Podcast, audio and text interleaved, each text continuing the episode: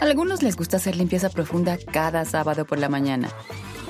Yo prefiero hacer un poquito cada día y mantener las cosas frescas con Lysol.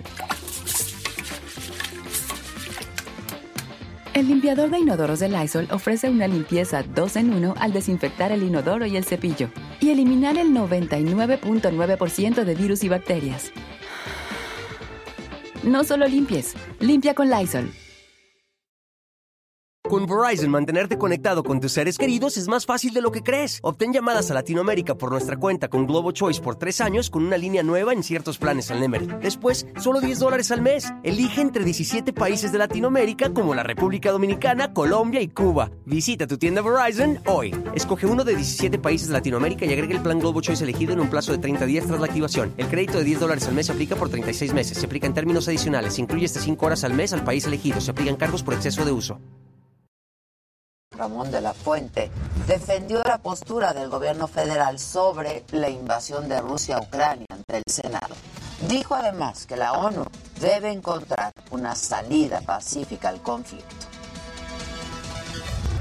Si no logramos que la diplomacia encuentre una salida mediadora de este conflicto, mucho me temo que a todos los grandes temas que Beatriz Paredes este, mencionó en su intervención, habría que sumar el de la crisis, la crisis final o casi final del multilateralismo, porque el reto que tiene la ONU y todas las instancias multilaterales es esa.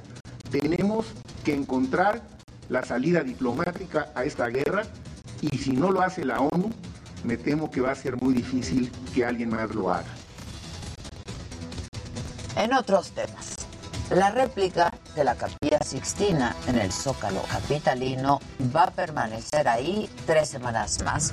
Lo anunció la jefa de gobierno, quien invitó a todos los capitalinos a ir a verla. Los invitamos, va a estar todavía eh, tres semanas más.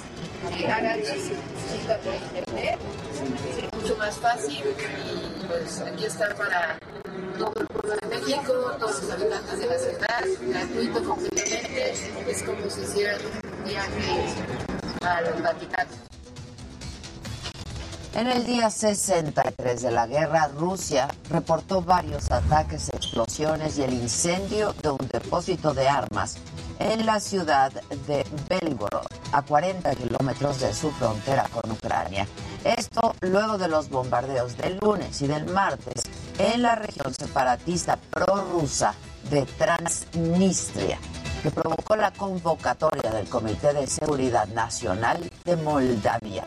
Y las tropas rusas han reanudado los ataques contra la planta siderúrgica de Azovstal, esto está en Mariupol, y ahí se refugian aproximadamente mil civiles.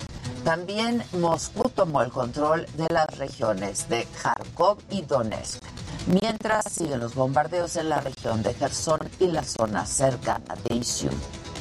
Rusia cortó el suministro de gas a Polonia y a Bulgaria, miembros de la OTAN y la Unión Europea, después de una reunión de Estados Unidos y sus aliados occidentales en Alemania para intensificar la ayuda militar a Ucrania. Moscú aseguró que los envíos de gas van a ser interrumpidos también para otros países si estos no aceptan el nuevo mecanismo de pago en rublos. Y por su parte, Ursula von der Leyen, la presidenta de la Comisión Europea, aseguró que la eurozona dispone de planes de contingencia contra eventuales cortes de gas de Rusia. Detalló que Moscú intenta utilizar el gas como instrumento de chantaje.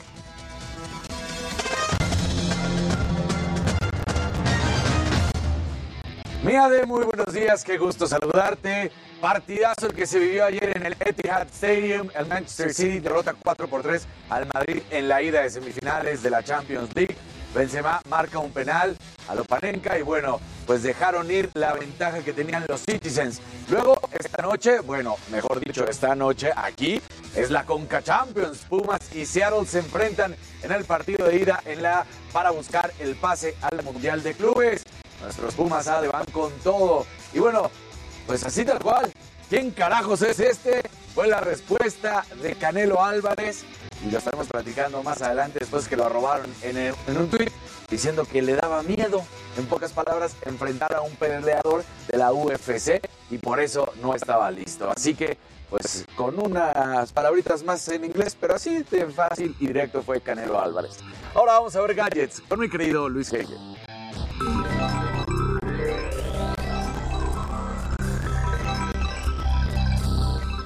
Muy buenos días y bueno, ayer como parte del foro Bitcoin México frente al futuro, ayer se instaló un cajero para comprar y vender esta criptomoneda en el Senado. El cajero, chequen, se instaló a las 10, pero a eso de las 2 de la tarde dejó de funcionar porque les falló el internet.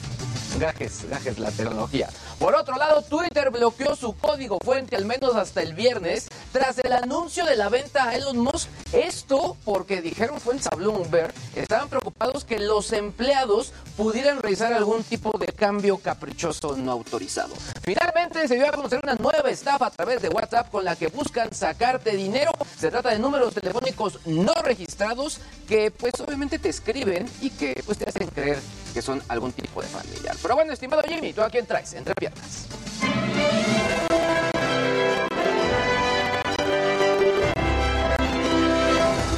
Muy buenos días, gente querida. Bueno, pues ayer vivimos el Saga Day porque la saga está de regreso. La verdad es que la pasamos increíble. Fueron muchísimos artistas, muchísimos políticos. La pasamos brutal. Y aquí vamos a estar reviviendo un poquito de cómo se vivió, porque la verdad, mi querida Ade, fue una gran fiesta. Creo que todos la pasamos padrísimo. Y sobre todo, ¿qué nivel de convocatoria tienes? Ay, o muchas sea, gracias. fue, fue absolutamente todo el mundo. Muchas Bueno, gracias. Por otro lado, el día de ayer se revela que Andrew Woolfolk, flautista y saxofonista de la icónica banda Earth, Wind and Fire, falleció a los 71 años de edad. El músico murió el domingo luego de luchar durante seis años contra una enfermedad de la que no se revelaron los detalles. Además, el premio más representativo que otorga la Academia Latina de la Grabación es sin duda el galardón a la persona del año, pues celebra la trayectoria de músicos que consiguen mantener una carrera prolífica durante décadas. Bueno, pues ayer se anunció que este año el premio se le va a otorgar a Marco Antonio Solís, quien sin duda nos ha regalado canciones icónicas y aquí les estaré contando todos los detalles. Pero bueno, mi querida Ade, buenos días, regreso contigo. Muchas gracias y gracias a todos de verdad por su apoyo y su confianza en este proyecto. Vamos a hacer una pausa y regresamos con todos los detalles de esto que ya nos han adelantado, deportes, espectáculos, tecnología, lo macabrón. Y ahí les estaremos platicando qué ocurrió ayer. Volvemos luego de una pausa, no se van.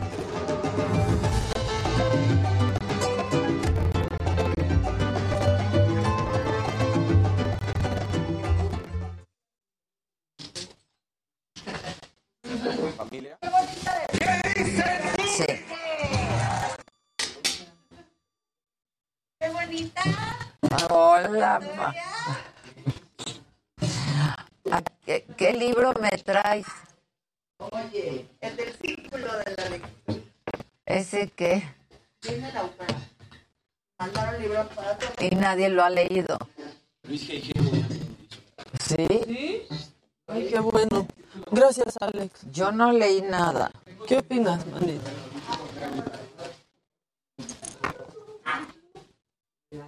Todos vienen así, güey. Uy, Y, y- ya iba a ser el. Pero ves tú. Leí el capi- hasta el 3. Pero sí leí. uy. Pero es que negro siempre, ¿no? Es que, pero eso es también ¿Cambiarle o no? ¿Qué onda, Luisito? No sé. ¿Qué onda? No me ¿Qué onda, gusta. gente? ¿Cómo Siento están? que se van a chingar. ¿Qué dicen? Esos no. No. Este, muchísimas felicidades por el eventazo de ayer, banda. Ojalá y tengan muchísimos más éxitos. Muchas gracias, Chavarroca. Buenos días, Adela Hermosa. Felicitaciones por el retorno triunfal de la saga. Ay, muchas Ay. gracias. Muchas ¿Qué tal gracias. alguien me preguntó, Maca, se enojaron Adela y tú por qué no fuiste a la conferencia? Ah, está buenísimo. Dije, perfecto. Perfecto. Perfecto. Sí, se extrañó. Pero te voy a decir la a- vez que vi a noche. Chairistegui, ¿te acuerdas? Ah, sí, pensaste que te estaba saludando. Y yo, buenos días, señora. Ah, Sí. está buenísimo. Adela, estuviste sublime, brillante, única anoche en la saga. Todo ¡Ay! espectacular, todo maravilloso. Muchas gracias. Tenía la jefa un brillo. Un brillo. Pe- Pero como que todos traíamos luego un brillo en la cara. Crema Adolfo Fuentes, muchas gracias. Nadia Miranda, eh, Edna Alejandra Pérez, que nos ama con locura. Eso. Ay, qué padre. Pero que la transmisión de ayer no le gustó nada. ¿Por qué? Ay, pues ya a todos se les cae la señal. Claro. Pues, ¿Qué hacemos? Pedimos una disculpa. Adela, te sienta bien en la fiesta. Hoy te ves mejor que ayer. Qué sexy está. Ay, ya, muchas gracias, muchachos. Y, y luego piensa que, que fue mucha fiesta. La verdad fue una cosa tempranera. Lo que pasa es que fue muy largo. Muy largo, desde la Cansado, aquí desde la mañana, luego la conferencia de prensa y luego el evento. Sí. Pero los, los, El evento. los dulces con tamarindo y chamoy están igual. No los probé, Son los que nos gustaron yo muchísimo. no los probé. No, no, no hay, ¿eh? Sobraron dulces, Porque aparte era una charola variada, ¿no? Así. que nos gustaron mucho y que pedimos el contacto. Ah, Sí, están buenísimos. Bien ahí. Sí, sí están. y no sobraron. Saludos, Lucía. Bueno, Para el recalentado.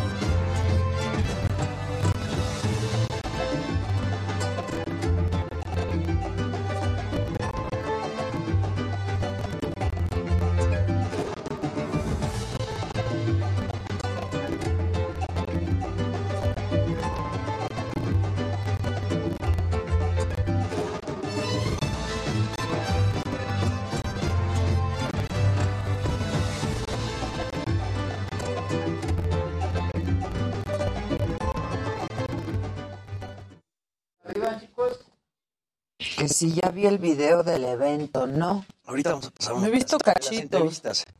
Y, de- y del final.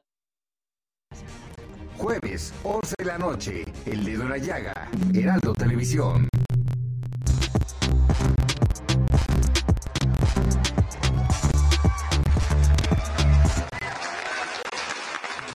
Bueno, aquí ya estamos todos. Saluden. Buenos días. Buenos días. Buenos días. Todos en casita. Buenos días.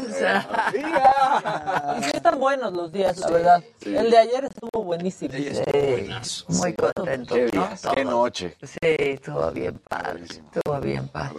Guapísimo. como un rally, fue como un rally. Muchas gracias. ¿No fue un rally Un ayer? rally. No, y sobre todo muchísimos amigos. O sea, como que de pronto iba caminando a un lado, veías un amigo que tenías mucho rato de no ver, saludar. Estaba muy padre. Gente que vino, obviamente, aquí a entrevista, que estuvo contigo. Eso es Amigos de la genial. saga, ¿no? Gente de la... Sí, sí, la Saga verdad. Brothers. Y de la vida. Exacto. Y de la Exacto. vida. Y de la vida. Estuvo padre.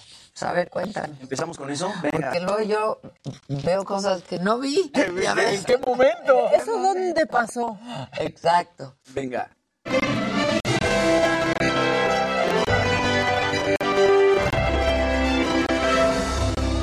Buenos días, gente querida. Buenos días, Luisito. Buenos días, mi Muy buen día. Querida, de buenos días. Bueno, pues ayer el Saga Day estuvo espectacular. Regresa la saga en un formato impresionante. La verdad es que yo no conocía las oficinas. Se me hicieron espectaculares. El foro de la saga, digo, yo fui el único que vi, pero me imagino que los otros tres también han de estar increíbles. Felicidades, la verdad estuvo padrísimo. Vamos a revivir un poco de todas las personas, todas las personalidades, ¿no? Entre políticos, artistas, amigos, familiares, etcétera. Creo que pues tienes una convocatoria increíble. Vamos a ver. Gracias, Jimmy. Viene. Si nos dejan, nos va a un mundo nuevo. Juntitos los dos, cerquita de Dios, será lo que soñamos. si nos dejan. Bueno, ahí cantando todo. Ahí nunca falta el palomazo. Hubo sesión ahí. La cámara alta. Votaron y se fueron al evento. Sí, y luego regresaron. Regresaron. Sí. Ahora vamos a ver pues la llegada de todos los actores y políticos. Bien. Fan de que siga creciendo con todos sus contenidos. Hoy es día de champaña, de burbuja, porque hoy pues estamos, ¿no? De estreno, de fiesta. ¿Y qué se hace en las fiestas? Burbujita. Lo que tenga, lo que sea que tenga burbuja. Así es que Felicidades, a ti, nena, a ti por todo. Ha sido una delicia trabajar contigo, conocerte, el resultado y el pedazo de en el que te has convertido. Te felicito y te amo profundamente. Feliz de estar eh, compartiendo con ella esta nueva etapa. Eh, Adela es una gran figura del periodismo nacional. Eh, hoy, mañana y siempre diré yo es una chingona. Amor mío, ya estamos aquí. Me da muchísimo gusto estar, eh, por supuesto, en este cóctel. Deseándote lo mejor como siempre. Sé que ahora vas a empezar a llegar tarde, pero pues ni modo. Así es esto. Trabaja mucho, trabaja mucho. La pura crema y nata. Estaba por ahí Carmen Campuzano. Sí, estaba Carmen. Sí. Y el campo. Estuvo increíble. La verdad. Chantal Andere, preciosa, Lina. Paco de Miguel. Paco, Paco de de Miguel. Miguel. Coronado. Ingrid Coronado. Sí. Fabián Lavalle. Fabián. Fabián Fabiruch. Carmen Muñoz. El sí, pelón sí, sí. Gomis. El El pelón Gomis, claro, el pelón Gomis, sí. Gustavo Prado con los pelos rosas. Sí. No sé si es nueva etapa. El que mismo burro. inaugure sus estudios en un nuevo lugar. Le deseo igualmente lo mejor y mucha abundancia. Y por último, unas palabras para el público de ¿Qué quieres que les diga? No, pues si no me preguntas, no voy a llegar a platicar. ¡Oh, pelón! ¿Qué Ay, pasó, pelón, pelón. Pero no oí la pregunta que le hizo. Le dijo, este, ¿qué, ¿qué palabras le quieres dedicar al público? Y entonces el pelón así como, no, pues dime tú qué quieres que diga. Y primero ella le dijo, ¿cuál es tu, dinos tu nombre? Y, y Se enojó él, se sí, enojó ¿cómo él. que, ¿Cómo que mi nombre? Sí, se, no, se molestó, se molestó. Pero todo lo demás muy bien. obligación de saberse los nombres de nadie ya también. Exacto. Oye, también. Esténse, ¿eh? Esténse. Estuvo Erubiel, estuvo Olga Sánchez Cordero, Claudia estuvo. Ricardo Monreal, estuvo un programa aquí para movilizar Las perdidas. Va a estar bien chingón. Ves a tantito, levantaba los brazos y los flashaba. Sí, claro. Les vamos a hacer entrevistas a invitados, este, por ejemplo, a chicos de la farándula que son gays, que forman parte de la comunidad gay, que nos platiquen cómo salieron del closet y todo este pedo. Va a estar bien padre, por si quieres ir tú. Por si quieres... Gracias, de verdad, y queremos solicitar... La Chairistegui. Chairistegui también, en la mañana estuvo por ahí. El burro. Michelle Viet, este, Rommel Pacheco, Ah, Pacheco, Rommel Pacheco estuvo ahí, Fernando Platas, estuvo bien padre. La crema y la verdad. nata. Estuvo Claudia Ruiz Macié y ahí todos estaban como locos con la Claudia. ¿Verdad, Jerry? guapa llegó! Guapísima. El gobernador Curi, El gobernador, Curi. El gobernador. Memo, Memo del Bosque. Los alcaldes, Memo del Bosque. pegado a periférico. Y pues, pues muy feliz, la verdad, porque pues la saga es padrísimo. Este, yo que estuve aquí con ella, ya hace casi creo que un año, no, ya fue un año. Eh, estuvo muy, Sí. muy divertido. La verdad, una entrevista muy se padre. y, pues, papel pues a ver qué tal está el nuevo foro.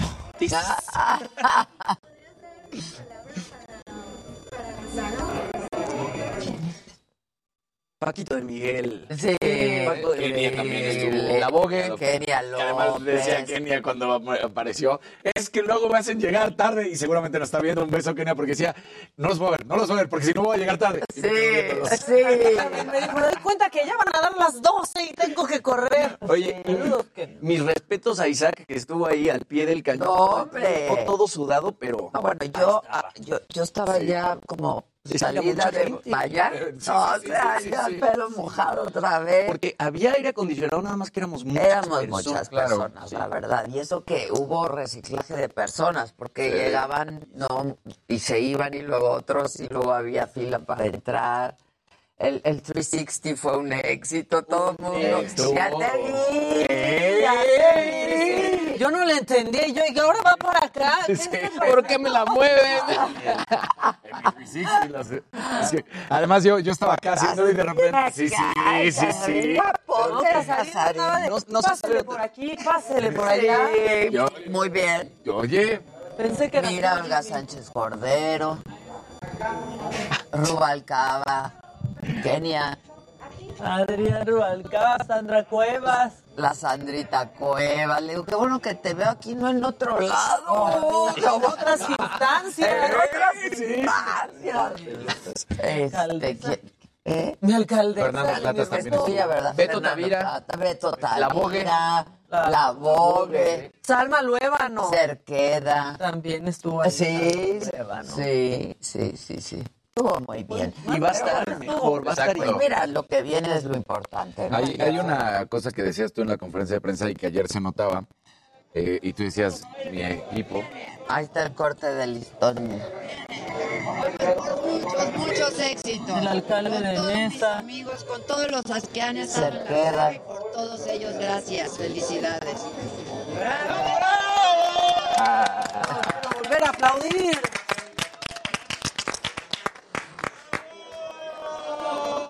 Qué bueno. Te digo que ayer en la conferencia tú hay un momento en el que dices, es que es mucho más que mi familia, es mi equipo, chingas, son mis cuatachos, yo los... Y la verdad es que así se sentía, aunque nosotros estamos aquí y de repente nos permite. Muchas, ahorita que me decías, andaban por aquí, andaban por allá, llegaban y felicidades, felicidades, y yo... Gracias, fel- felicidades para Lela. O sea, gracias, pero es ade, es ade. No, somos todos, somos un equipo de trabajo. La verdad hay que reconocer el trabajo del equipo siempre, siempre, porque atrás de uno siempre hay mucha gente. Y mi equipo en especial siempre se la está rifando. Eh, somos pocos, pero enormes, la verdad. o sea, Ahora que decía Isaac, yo le pregunté a Isaac, ¿y tú qué sientes? Y me dice, imagínate, o sea, yo fui como de los primeros que arrancó y ahora, pues ver esto, cómo está montado, lo grande que hemos crecido, pues es bien padre también para el equipo. pues claro. Saquito estaba así, ya está, está peludo. o sea, Saquito estaba así chiquito. ya Oye, tiene sí, barba. está. Ya le sale la barba. Y llegó de, de, de, pues, de- Llegó, te lo escondí de radio porque te rogaste con él. Ah, sí, el primer día creo que dije, no quiero volver a ver ese niño o algo así. Oye, yo nada más quiero recapitular. Luego me lo escondí a Susan para que yo no lo viera. Y míralo ahora. Míralo. Velo. Le revisaba yo sus textos y se los corregía.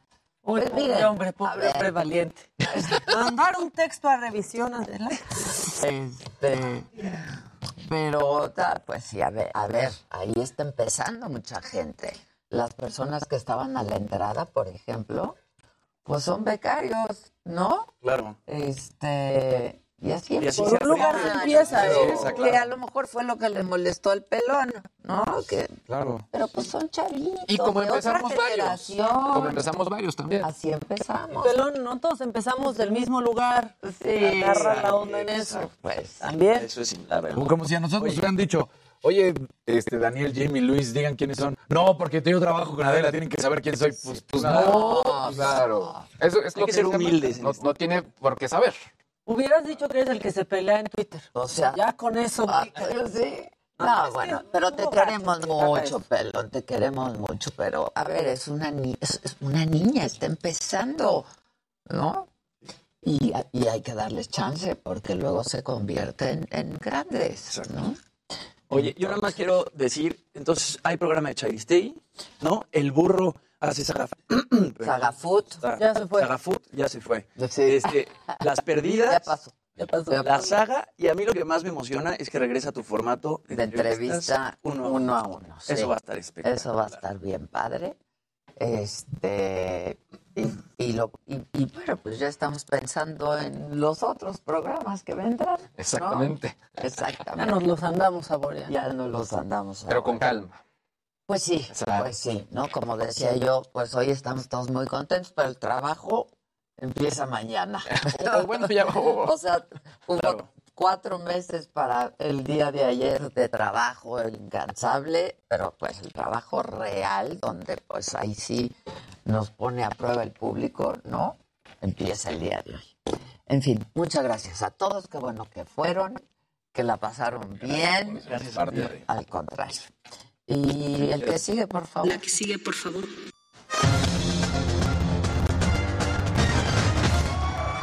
Hay partidos de Champions League. Ade, ayer un juegazo. De hecho, hasta en la presentación de Saga Food, el mismo burro decía, ahorita se Sí, está jugando. ahorita se está jugando. Entonces, Partidazo. eh, muy buen juego. Se esperaba que fuera mejor por parte de los Citizens en el sentido de dominar y aplastar al Madrid, pero el Madrid pues saca la casta, termina el- el dando un marcador a favor sin duda alguna, porque cuando se esperaba que podía haber sido aplastado el Madrid realmente por un 5-6 por 0, pues termina con un marcador, digamos, favorable entre comillas porque no era tanta la ventaja que se pudo haber tenido. Y bueno con esto pues mantiene ciertas esperanzas el equipo del City marca cuatro goles y fueron por parte de De Bruyne, Gabriel Jesús, Phil Foden y Bernardo Silva. Y mientras tanto Benzema anotó un doblete uno de ellos pues a la panenca el estilo de esto que estamos diciendo el, el gol y luego al final de Vinicius 4 por 3 es el marcador.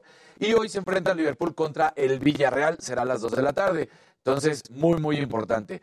Hoy también, Ade, ayer había festejo, hoy es otro día de festejo, cumple 66 años de historia la Arena México. Vamos a ver lo que nos prepararon justamente Uriel Ramírez. Bien.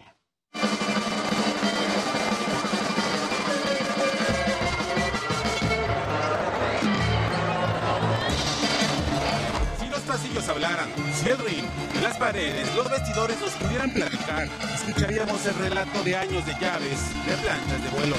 ¿Qué recuerdos no tendrá Atlantes en este ring sagrado de la Arena de México con 19 mil gentes? Son recuerdos que le han dado la vuelta al mundo durante 66 años. Recuerdos que han forjado la historia de la Catedral de la Lucha Libre, la Arena México. Quizá es edificado los más grandes combates, aquí han nacido todas las estrellas de la lucha libre, las leyendas también. La Arena México es un templo sagrado para este deporte espectáculo. Llega al cuadrilátero el ídolo de los niños, Atlantis. Y verle ganado al villano tercero aquí en la Arena México un 17 de marzo del 2000, para mí de ahí para acá cambió el sistema y, la vi- visualidad de la lucha libre como Atlantis. Aunque es conocida como la Catedral de la Lucha Libre, la Arena México ha recibido eventos como el Circo Ruso de Moscú. Fue casa del Circo Atay de Hermanos durante 39 años. Cantantes como Antonio Aguilar, Rocío Durcal, Juan Gabriel, el propio Luis Miguel o el Tri han pisado esta arena. Además, fue sede olímpica en México 68. 66 años de vida del coloso de la colonia Doctores. 66 años de historia que nos envuelven, que nos erizan la piel. Y aquí la cabellera que más recuerdo es una que me duele bastante, que es la del Emilio Charles. Porque Emilio Charles le pasó lo que a Santa, cortándole la cabellera, se fue para abajo. En los casos luchaba y murió muy joven. La leyenda cuenta que el luchador que no ha pisado la Arena México no puede ser calificado como tal. Pues dicen que para ser un luchador en toda la extensión de la palabra, tienes que subirte a la catedral de la lucha libre, la Arena México. Uriel Ramírez, Heraldo Televisión.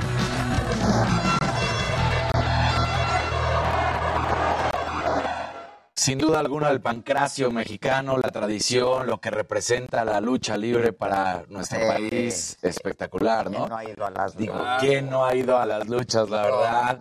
Este, luego lo que se convirtió también rompiendo fronteras en el cine mexicano de Claro, las luchas, ¿no? sí. Cómo es de impactante lo que El ha- santo. El santo, el En santo y Europa. Pokémon, bueno, son. te llevas una máscara a Europa o Japón y la cambias por Sí. casi lo que quieras. Sí, Casi claro, lo que sí. quieras. Sí, de hecho. El santo era dorado.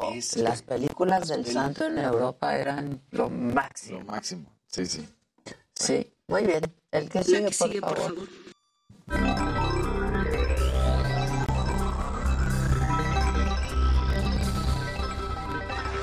Gente bonita, muy buenos días, ¿cómo están?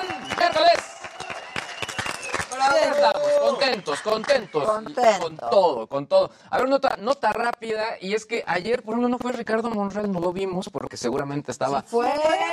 Yo no lo, me lo topé, es que, es que cantó. justo les decía que de pronto hubo- había tanta gente Sí. Que dije, bueno, no fue tal persona, no, sí, ya me pasó ahorita. Sí. Pero de pronto, ¿viste a tal? No, lo vi porque no nos, no nos alcanzábamos a ver Sí. en la migración. Pero bueno, Ricardo Monreal ayer estuvo también muy, muy metido y también, eh, pues, varios políticos, porque fue el foro Bitcoin, instalaron un cajero Bitcoin en el Senado.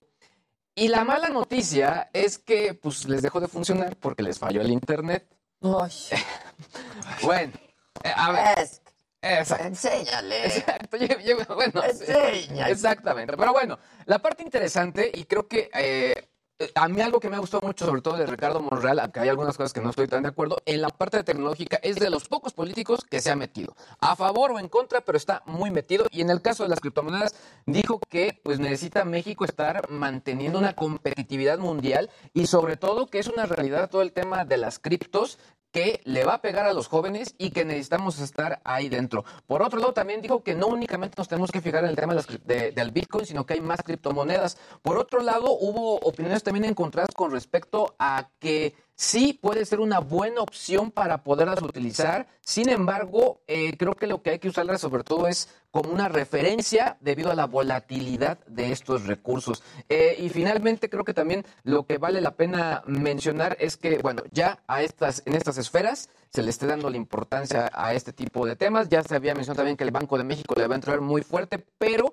pues bueno, todavía faltan algunos, algunos días. Y por otro lado, la gente de Mercado Libre anunció en marzo que hubo una filtración muy importante de cuentas. Se hablaba en ese momento, en marzo, de 300 mil eh, cuentas de usuarios registrados donde pues obviamente había información de contraseñas, balances de cuentas, inversiones, eh, muchos, muchos datos de los usuarios. La mala noticia es que ayer dijeron que creo que son más. No han dicho No. cuántas son, pero que la filtración fue mucho más profunda de lo que ellos esperaban y que estarán muy en contacto con todos los usuarios debido a que, pues bueno, esto es muy, muy fuerte. Finalmente, Twitter, pues no quiere, pues que haya un sustito y que haya algún pícaro por ahí dentro de sus empleados y bloquearon el código fuente. No se puede realizar ninguna, ningún cambio en la aplicación a menos que un vicepresidente lo autorice. Ya han hecho esto en otros momentos, por ejemplo, en el Super Bowl, sobre todo para que haya algún tipo de pues eh, precaución con respecto a algún eh, empleado resentido con respecto al, al evento y en este caso a la compra. Así que, pues bueno, todo en plataformas digitales. Hijos, hijos. Confían en sus empleados, qué bárbaro. Sí, no, yo, yo lo que me quedé es qué bonito ambiente de trabajo, ¿eh? Sí, qué bárbaro. Qué bárbaro. ¿Ven? Porque hay que tener un equipo cercano. Sí, sí. Sí, sí, sí. Pues muy bien. Viene lo macabrón. Venga. Échenlo.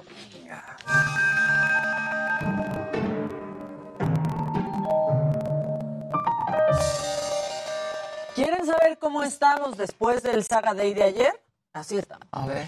¿Qué creen? Estamos bien felices. ¿Qué creen? Estamos bien, Bien felices. felices.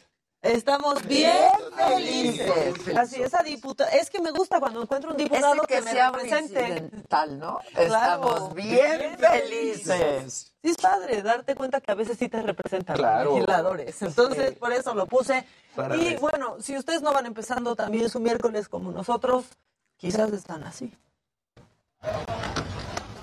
¡Ay! Ahora, hay que ver el vaso medio lleno. Brinca bien alto. Híjoles. O sea, sí llega bien lejos ese, ese. ¡Au! ¡Au! ¡Au!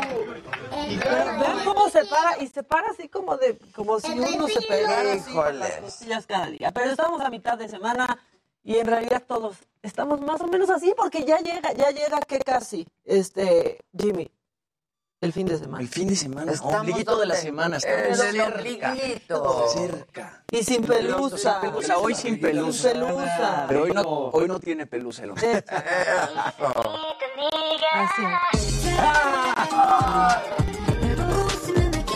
Ay, Estamos todos ahí. Miren, una, una diputada que a ve- podría representar a algunos, pero a otros no. Ya ven que a veces a uno le pica la nariz, pero estás en público y no te sacas el moco, ¿verdad? No, lo hace. ¿Quién se sacó el moco?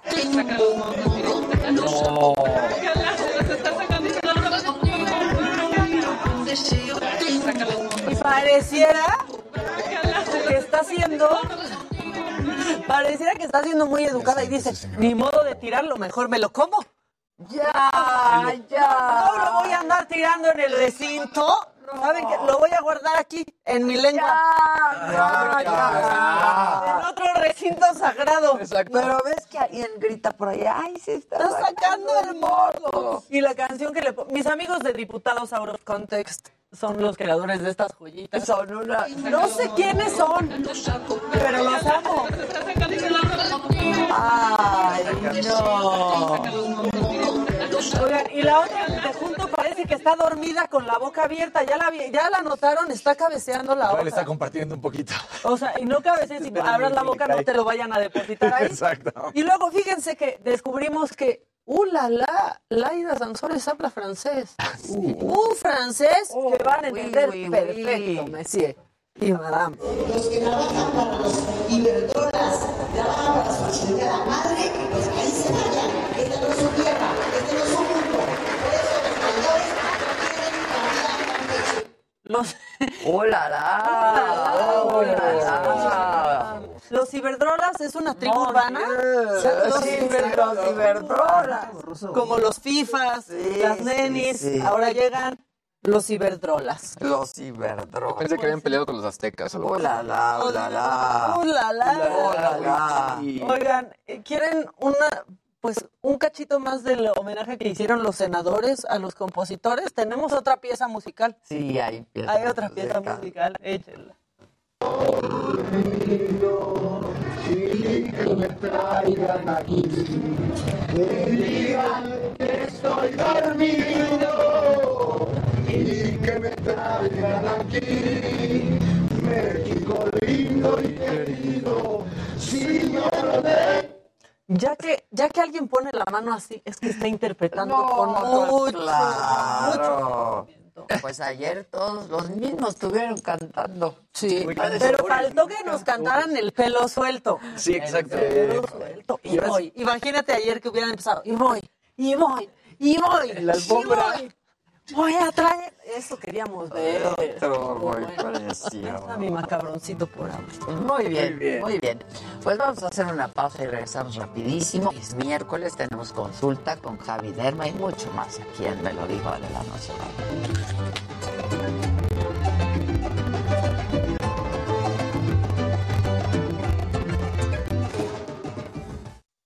No lo voy a embarrar. me, lo, me lo voy a guardar en la boca. No, Lo voy a guardar. ya cállate, vaca, ya. Ay, yo no a nadie. Este. ¿Qué tal Laida? Sí, ya, ya vi que se indignaron con lo de Laida. Hablando de la tribu urbana de los Iberdrola. Qué fifí las Ansores están. No me digas. Bien linda, ¿eh? Este, que Richie Monreal dice, ay, Richie Monreal. Richie. ¿Cómo no están cansados de lo de ayer y se ven súper frescos? Pues muchas gracias. Pues sí, uno pasa por maquillaje. Uno pasa por pits. Sí, pero hoy fue de 10 minutos, ¿eh? Por De favor, verdad, por favor sí, sí, sí, explica sí. tu nivel de cansancio. Cuéntales qué pasó. A mí siempre me despierto a las 6.30, con, me traen un café y me despierto. Y entonces ya me meto a bañar, le doy un par de traguitos al café, me meto a bañar y ya llegan Jazz. Y como pues, a las siete y media, siete y media, entra Melina a mi cuarto. Vos, vos, ya son siete y media. Y yo con el café aquí, dormida. O sea, me quedé dormida. No se te cayó, qué bueno. Me dice, qué bueno que no se quemó, que no, bueno que no me ahogué, güey. Sí, o sea. Aquí el café así, dormida. Y el vape en la otra, ¿no? Así. O sea, es que, claro, güey, claro. Sí, no. Ah, yo hablo en las noches, pero este, soy sonámbula, entonces. A mí una vez este hasta me regañó, hasta me regañó dormida, íbamos en el coche y, ella iba adelante y de repente, ya Maca. Es en serio, Maca, y no te rías. Y yo, ¿qué? Y entonces Teresa me dice, está dormida, no le contestes nada, está dormida, está dormida. No, pero sí le puedo contestar y mantener una conversación. Yo Pero es que como me estaba regañando, dije, ok, ya me quedo callada, no no, le digo contesto nada. Ay, no, no, no, pero es que sí estaba, re- bueno, estoy realmente cansada. Pues es que, es que de veras. Pues sí han sido tres meses. Empezamos en, en enero, a mediados de enero. Se fue poniendo bien intenso conforme fue, avanzando el poniendo tiempo. bien intenso. Y mira, porque puse fecha, ¿eh? De ya, ya. o sea, que decías. No, tú querías que fuera antes. yo quería que fuera antes. Cuando vi, Exacto. dije, es el 26, esté como esté. Se acabó. Esté como esté. Ayer te veías Oye, y hermoso, los Dani cuadros López del están padrísimos. Muchas gracias. El Pexel están... Los, sí, los cuadros están padrísimos. Los cuadros están increíbles. Sí, súper fan. Súper Lo fan. puedes pedir Están a la venta. ¿En Sagastor? No. en Pexel. No, aún no. No, ahí, ahí. Todo está a la venta. Todo Ya se vende. Mira, Todo. todo. todo lo que puedo vender. ¿Qué? Me todo lo que puedo vender. Le dije, sí, pero bueno, mis pompas son imaginarias. Oye, ¿y el arquitecto Herrerías? No, man. Un rifado. Se la super rifa. O sea, pues cómo no, la verdad hizo un trabajo. El arquitecto se volvió a graduar ayer. O sea, ¿Que qué marca es mi vestido de ayer? Me escribe José Sánchez en la mañana, me dice, oye, tu, tu vestido es Chanel Couture, ¿verdad?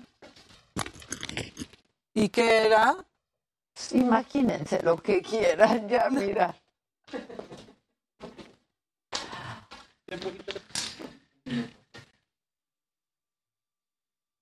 Fue adquirido para el evento.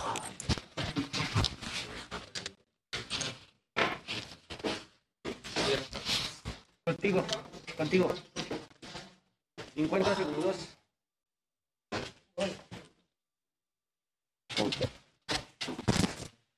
Ay, chasita, tienes ojos como yo.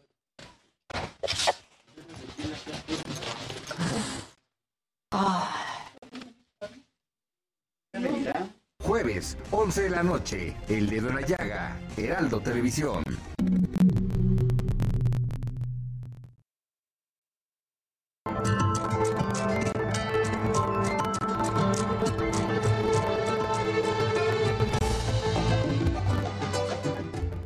Filósofo romano Séneca decía que el lenguaje de la verdad debía ser simple y sin artificios. Por eso es que ahora, cuando lo que está en juego es el equilibrio de la vida en democracia, hay que ser fieles únicamente a la verdad de los hechos. La consulta de revocación de mandato fue pura demagogia y el presidente López Obrador la usó para dañar al INE. No se trata de una mera opinión o una apreciación. Esas fueron las conclusiones que presentó la organización Dillian Project, que participó como observadora de la consulta. Vamos a escuchar a Jean-Pierre Kingsley, exdirector del Sistema Electoral de Canadá, y al experto Armand Béchard. Lo que hizo el presidente fue trató de que la gente viera al INE como la oposición, porque no tiene, no hay más oposición. Y el INE no es oposición. sí hacemos, usamos la palabra eh, demagogia. Y la, demo- la demagogia realmente es evidente, ¿verdad? Que eh, este, eh, realmente el, en lo que es el proceso de revocación del mandato fue realmente un instrumento de demagogia este, para sostener su aprobación.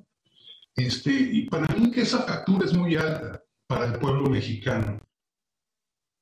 Y sí, la verdad que en efecto la factura fue muy alta. En términos económicos, el hecho de que solo dos de cada diez mexicanos salieran a votar derivó en que el costo de cada voto fuera de más de 100 pesos. En términos políticos, el costo fue también alto. Durante todo el proceso de la consulta de revocación, el presidente López Obrador echó a andar toda la maquinaria de la cuarta transformación en contra del Instituto Nacional Electoral. Y se violó de forma sistemática todos los días la ley cada vez que funcionarios promocionaban el ejercicio. Y se dejó, la verdad, que un muy peligroso precedente al no garantizar los recursos necesarios para la organización de la consulta. Y todo ese camino nos puso en la senda de una reforma electoral que el presidente insiste en hacer y en la que el INE quedaría desahuciado. Pero eso todavía no es lo peor. De nuevo, escuchemos al experto Jean-Pierre Kingsley. Pero ¿saben qué pasaría si se hace esto? Esto haría que el INE fuera un organismo político. Esto querría decir que los partidos políticos se alinearían con diferentes individuos, con diferentes miembros, que estarían tratando de llegar a ser consejeros del INE. Y esto querría decir que desde ese punto en adelante el INE sería un organismo político y por lo menos 30 años de inversiones muy significativas por los mexicanos, tanto eh, en materia monetaria como aspiraciones políticas, se irían al caño. Así lo dijo, que esa reforma representaría un retroceso de 30 años en nuestra democracia. Pero en la mente del presidente esta regresión sería legitimada por una consulta de revocación en la que menos de una quinta parte del electorado del país votó y que fue hecha solo por un capricho personal. No podemos fortalecer la democracia atacando la institución fundamental que provee la legitimidad del gobierno, de la gobernanza. O sea, me enloquece, va totalmente fuera de toda lógica. Si atacas al INE, estás atacando la institución que presta la legitimidad de los resultados en términos de gobernanza. Es antiético. No, no tiene lógica. Y es que atacar al árbitro electoral, que es el corazón de las instituciones democráticas del país, pues no, no tiene lógica y no es la forma en la que se comporta un estadista. Porque el presidente llegó al poder precisamente por la elección y los resultados que avaló ese mismo instituto que hoy el presidente se empeña en liquidar. No sé, no sé si hubo otro referéndum en otro país del mundo del cual yo no me enteré, porque el proceso en México fue un fracaso en lo que es promover la democracia participativa, ¿verdad? Este, porque los números no mienten, la realidad es la realidad. Aunque haya quienes quieran enfrentar la realidad con demagogia o populismo, lo cierto es que la consulta de revocación de mandato no debe allanar el camino para una reforma electoral regresiva con instituciones cómodas al poder en turno y tampoco llevarnos al pasado, aunque esa sea la obsesión de quien hoy ocupa la silla, la silla presidencial. Yo soy Adela Micha y continúo.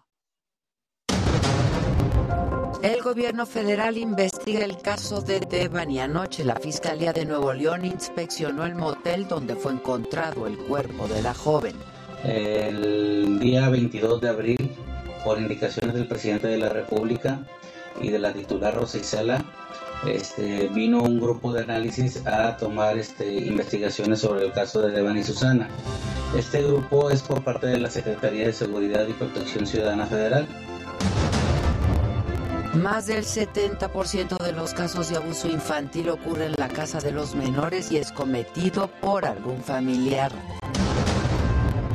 En lo que va del año van 113 reportes de agresiones contra niños, revela el Consejo Ciudadano para la Seguridad y Justicia de la Ciudad de México. Los agresores someten la voluntad de las y los menores. Para manipularlos, para tratar de sujetar su voluntad, usan frases como las siguientes. Si dices algo te vas a quedar sin familia. Si te dejas te voy a comprar lo que tú quieras. Entonces no me quieres como dices, sino es lo que digo. Si dices algo lastimaré a tu mamá. Nadie te va a creer.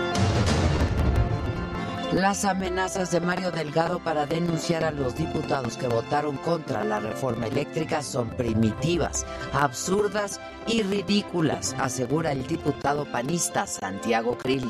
Porque ni es delito, a ver que lo presenten y van a ver cómo el juez les va a dar palo, les va a dar puerta, como se les dice, inmediatamente van a entrar y de esa manera van a salir. Y cualquier otro recurso que quieran poner, solamente lo que va a demostrar es su ignorancia. Tensión en el Senado de la República, legisladores de Morena y de la oposición se confrontaron por el nombramiento del exgobernador de Campeche, Carlos Miguel Aiza, como embajador de México en República Dominicana. La réplica de la Capilla Sixtina en el Zócalo de la Ciudad de México permanecerá abierta por tres semanas más. Los invitamos a estar todavía eh, tres semanas más. Eh, hagan su cita por internet. Es mucho más fácil. Pues, aquí está para todo el pueblo de México, todos los habitantes de la ciudad, gratuito completamente. Día 63 de la guerra, Rusia reanudó los ataques contra la fábrica de acero de Azovstal en Mariupol. Y bueno, hoy en la mañanera el gobierno federal anunció que va a presentar un plan antiinflacionario. En ocho días, en ocho días van a informar de todos los detalles. Por lo pronto, se dijo que es para enfrentar el problema de la carestía. Incluso se hizo un llamado a los campesinos del país para que participen en el combate a la inflación que está en 7.72% y que es la más alta en 21 años. Llamar de manera respetuosa a los campesinos para que se siembre maíz, se siembre frijol, lo básico, porque se enfrenta la carestía, se enfrenta la inflación con el autoconsumo, no solo con la producción comercial. Y bueno, sobre este mismo tema, el presidente rechazó que este plan antiinflación considere un control de precios. Dijo que ya están dialogando con el sector privado para que haya precios justos en 24 productos de la canasta básica. Y lo que les estamos proponiendo es que eh, tengamos un precio parejo de una canasta básica que se pueda comprar al mismo precio en la Ciudad de México o en Tijuana o en Valladolid o en Tapachula.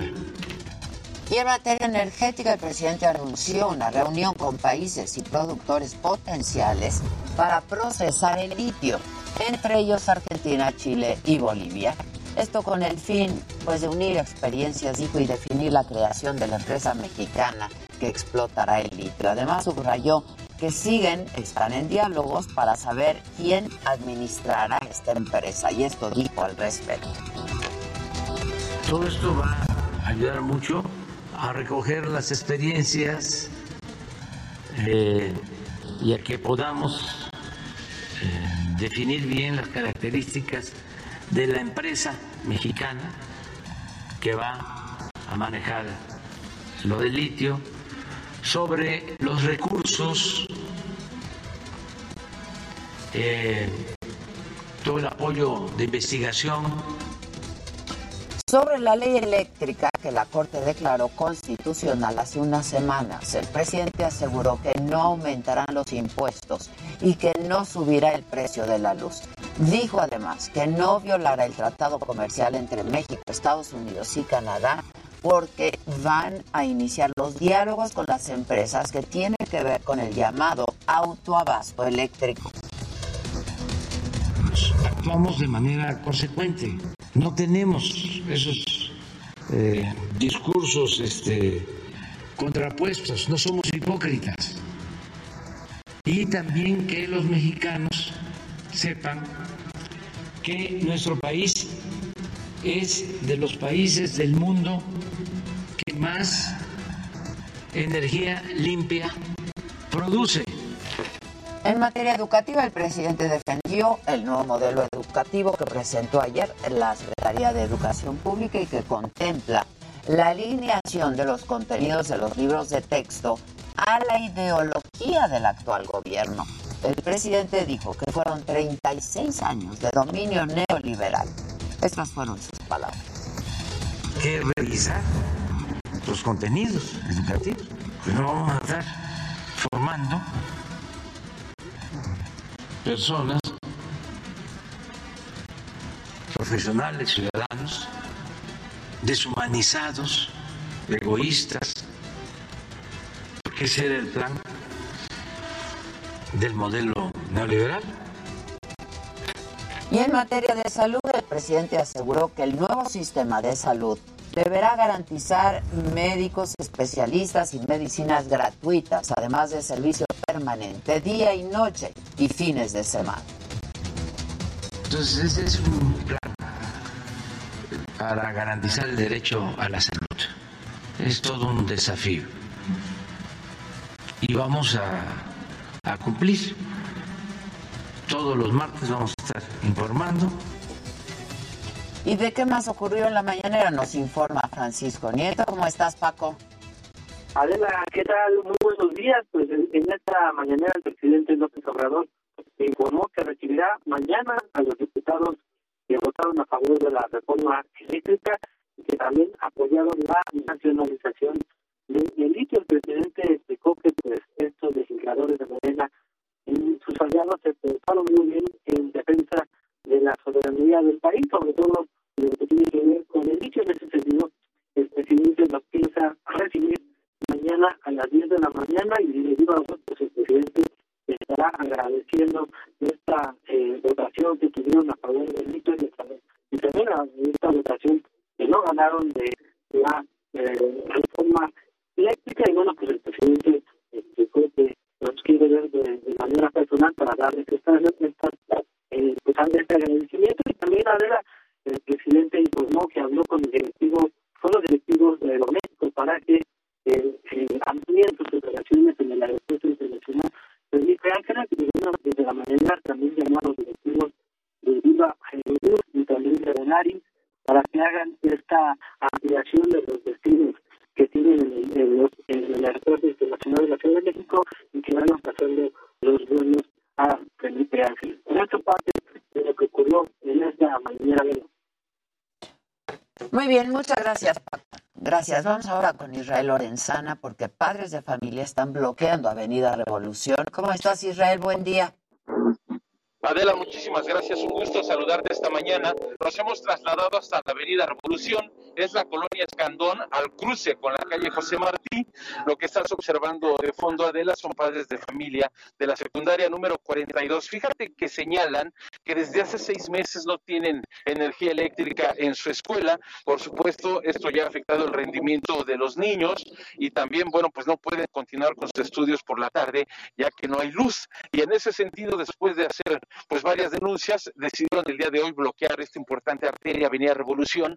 Lamentablemente la circulación está totalmente desquiciada, prácticamente desde Benjamín Franklin, desde el comienzo de la Avenida Jalisco y con dirección hacia Viaducto. Ya han llegado algunas autoridades, han estado por supuesto pues dialogando con los manifestantes, intentando llegar a un acuerdo, Adela, no han querido retirar este bloqueo, de hecho señalan que no se van a retirar hasta que pues no pongan la energía eléctrica, se habla pues eh, de una deuda bastante alta. Y bueno, pues si me lo permites, Adela, vamos a platicar rápidamente con una de los padres de familia. ¿Cuál es tu nombre? Mi nombre es Marta. Marta, a ver, platícame un poco qué ocurre, desde cuándo no tienes energía eléctrica, ¿qué les han dicho las autoridades? El área 42 ya tiene como cuatro meses sin luz y desde que empezó la pandemia mi hija no ha ido a la escuela. ¿En qué año va tu hija? Eh, ya va en tercero y apenas regresó y ya pasa esto, o sea, otra vez a la casa.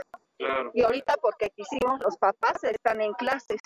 O sea, todo ha sido por, lo- por los papás, ¿Y qué les dicen las autoridades? que hay un adeudo y pues que no por ese adeudo se van a quedar sin escuela. O sea, pusieron la luz y la volvieron a quitar y fue después de la revocación. O sea, yo siento que todo esto es política, política. Muy bien. Muchísimas gracias, qué amable, les agradezco mucho. Pues Adela, es parte de lo que está momentos en este bloqueo aquí en la Avenida Revolución, a la altura de la calle José Martí, es la colonia Escandón, donde todavía los padres de familia están en espera de llegar a un acuerdo para que finalmente puedan instalar una vez más la energía eléctrica en la secundaria número 42. Es la información que yo te tengo, Adela. Pues sí, y con toda razón. Muchas gracias, Israel. Buen día. Gracias. Vamos ahora con Javier Ruiz. Hay integrantes del PRD manifestándose afuera de Palacio Nacional. Hola, Javier. Buen día. Hola, Elena, ¿qué tal? Te saludo con gusto, excelente mañana. Y efectivamente son integrantes del PRD, acompañados también con ambientalistas, y que han llegado justamente a la puerta del Palacio Nacional, pues para oponerse a la construcción de Tres Maya, en específico, pues al área 5 o al tramo 5 que corresponde de Cancún hacia pues Playa del Carmen, donde pues se han encontrado pues eh, diferentes eh, cenotes, diferentes acueductos eh, subterráneos y donde pues desde un principio se planeaba que el tren corriera a un costado de la carretera, pues lo que nos han referido ellos que pues de acuerdo a las investigaciones que se han propuesto pues los empresarios y es por ello que pues tuvieron que pues desviar la ruta de este tren Maya y justamente a la selva. Se porque pues va a haber un gran impacto ambiental, van a devastar pues árboles, incluso pues también la comunidad jaguar, un área protegida donde pues viven miles de jaguares, pues también se va a ver afectada y es por ello que también pues decidieron traer pues estas eh, máscaras del jaguar para pues hacer mención de lo que van a afectar. Hasta el momento pues este grupo de ambientalistas integrantes del PRD también marcharon alrededor del zócalo de la ciudad están exigiendo pues que se pongan a este tren. Sin embargo pues también mencionar que no les han dado una respuesta favorable ni siquiera los han recibido únicamente pues esta manifestación continúa aquí justamente en las afueras del Palacio Nacional y también evitar pues la zona de 20 de noviembre porque pues tenemos prácticamente cerrada la circulación en todo este primer cuadro y utilizar como alternativa el eje central Lázaro Cárdenas. De momento, Adela, ese es el reporte que tenemos. Pues muchas gracias, gracias. Vamos eh, a hacer una pausa. Regresamos muy rápido. Ya está aquí Javi Lerma, ya lo vi. Ayer lo vi guapino también. Y hoy nos va a hablar del cuidado de la piel en niños y bebés. Interesantísimo. Árbol, no sé.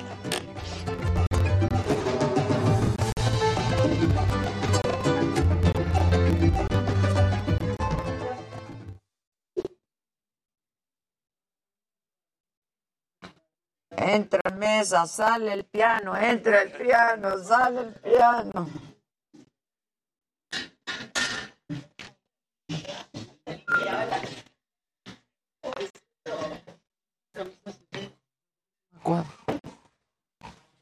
Aquí también, pero cuadro se ve muy chingón. ¿Sí? Muy. También. Ahora sí es de cansar. ¿El ojito? ¿Cuál compu, güey? No, no te pagué tu compu. Ni he estado ahí, güey. Duele. Felicidades a todo el equipo de la saga. Somos parte de tu ADN y estamos felices por su logo. Ay, gracias, los amo. Estás café, güey. Hola, mi niño Derma. Hola.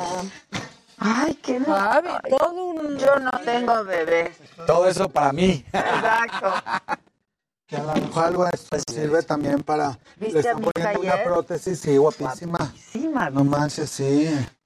Hello. Y tú, guapísimo. Ah, muchas gracias, pues a la altura de las personalidades que... Hola, yo sabía, le estaban dando besos a tu foto, Karim Ah, y sí. Javi. Ay, ¿qué le hacen a mi jefa? Dándole besos. En donde, en tu foto la nota la Sara, Sí. por si, para que soñara rico así de lengüetar. Ay, te amo. Te amo, Exacto.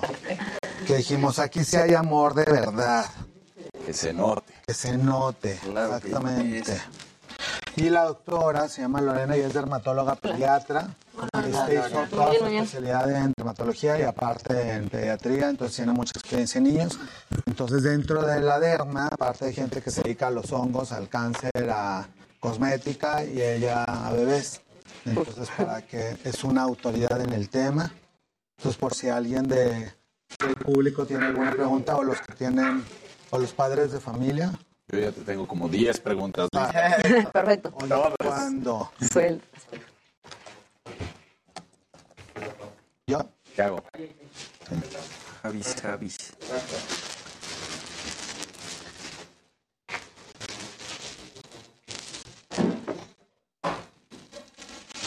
Ya ves, Jimmy, ya dijeron que por qué me dejé la barba. Me dejaba poner a alguien en YouTube.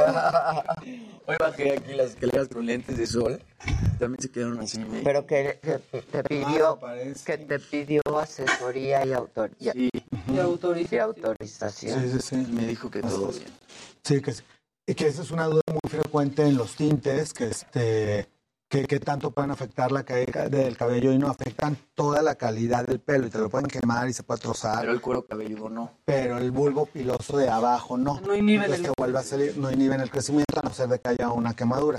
Y ya hay muchos tintes nuevos porque justo muchas mamás, hablando de bebés, en embarazo, en lactancia, pues no- dicen no voy a estar nueve meses sin pintármelo ya la desgracia y ya está demostrado que hay muchos tintes, bueno, prácticamente la mayoría de los tintes no, Ya no tienen parabia, ¿no? Ya no tienen Ajá, para mí no porque ya todos se modificaron. Hace muchas décadas existían sustancias eh, tóxicas, pero en la actualidad ya no, ya todo no tiene que ser así orgánico, vegano, no sé qué tanto, o sea, puede ser cualquier marca comercial y se lo pueden teñir, así que si Jimmy está embarazado no hay ningún problema. No va a afectar al bebé, así que puedes hacerlo con tranquilidad. No te preocupes. Pues no estoy embarazado. Oye, ¿ya te- has ido a las inyecciones? Yo ya Sí, te fui la semana pasada.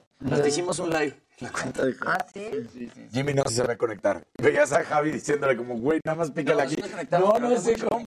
Nada más lo hizo mucho. Cuenta. ¿Tú ya no has ido? Ah, sí. Hay que ir otra vez la semana. Yo voy a ir al ratito. Pero... ¿Vas a ir? Sí, pero, Pero- vamos la semana que entra también. Y el minoxidil sí te lo has tomado y te lo has puesto. Sí, sí, sí. Sí, sí. Y funciona, ¿no? Y funciona muy bien. Funciona muy Pero a bien. mí me mandaste otro, ¿no? No, también minoxidil, Ah, pero de menos dosis que Ah, la de un miligramo lunes, miércoles y viernes. O sea, lo que sí, mira, o sea, sí hay muchos, estos son nuevitos, Bebecitos. Sí, no, vas muy bien. Pero no me he puesto piquete. Sí, ya, ya toca. Es que duele. Pues sí duele, sí duele. Ah, es que todo duele. Todo Sí duele. Yo siento que truena. No, o sea, ya, te aguantas, pero luego duele. Aparte el Truena medicamento así, está así frío, truena. entonces ¿Verdad? Tiene como burbujitas adentro. Truena, sí, truena. Todo lo que te apasiona en HIC. Acompáñanos todos los lunes a las 3.30 de la tarde.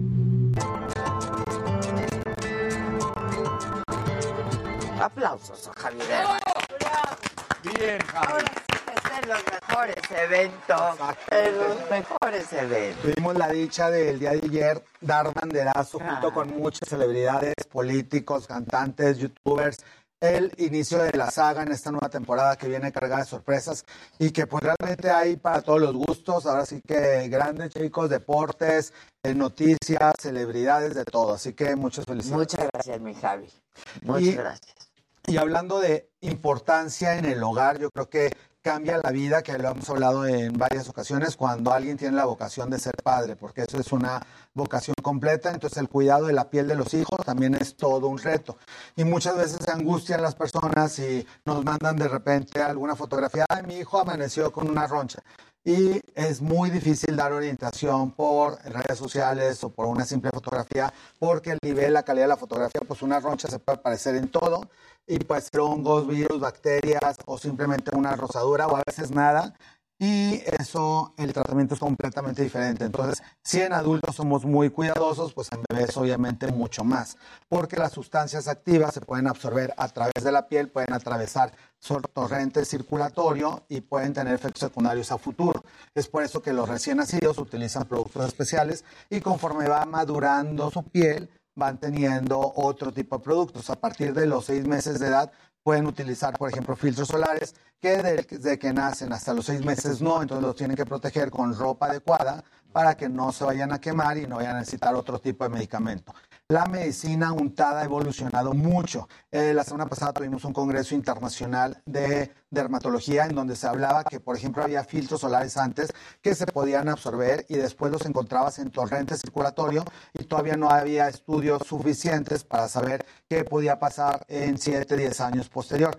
En la actualidad la mayoría de los filtros solares no se absorben y de ahí la diferencia también entre productos dermatológicos y productos caseros o que se haga una simple mezcla y que no tengan todos los estudios de qué está pasando cuando se absorben en la piel. Entonces los productos en la actualidad y sobre todo en niños de seis meses en adelante se aplican en la piel y hacen como una capa protectora que no se absorbe, sino que únicamente repele los, las radiaciones y eso protege a la piel y hace que no vayan a tener efectos secundarios en el futuro.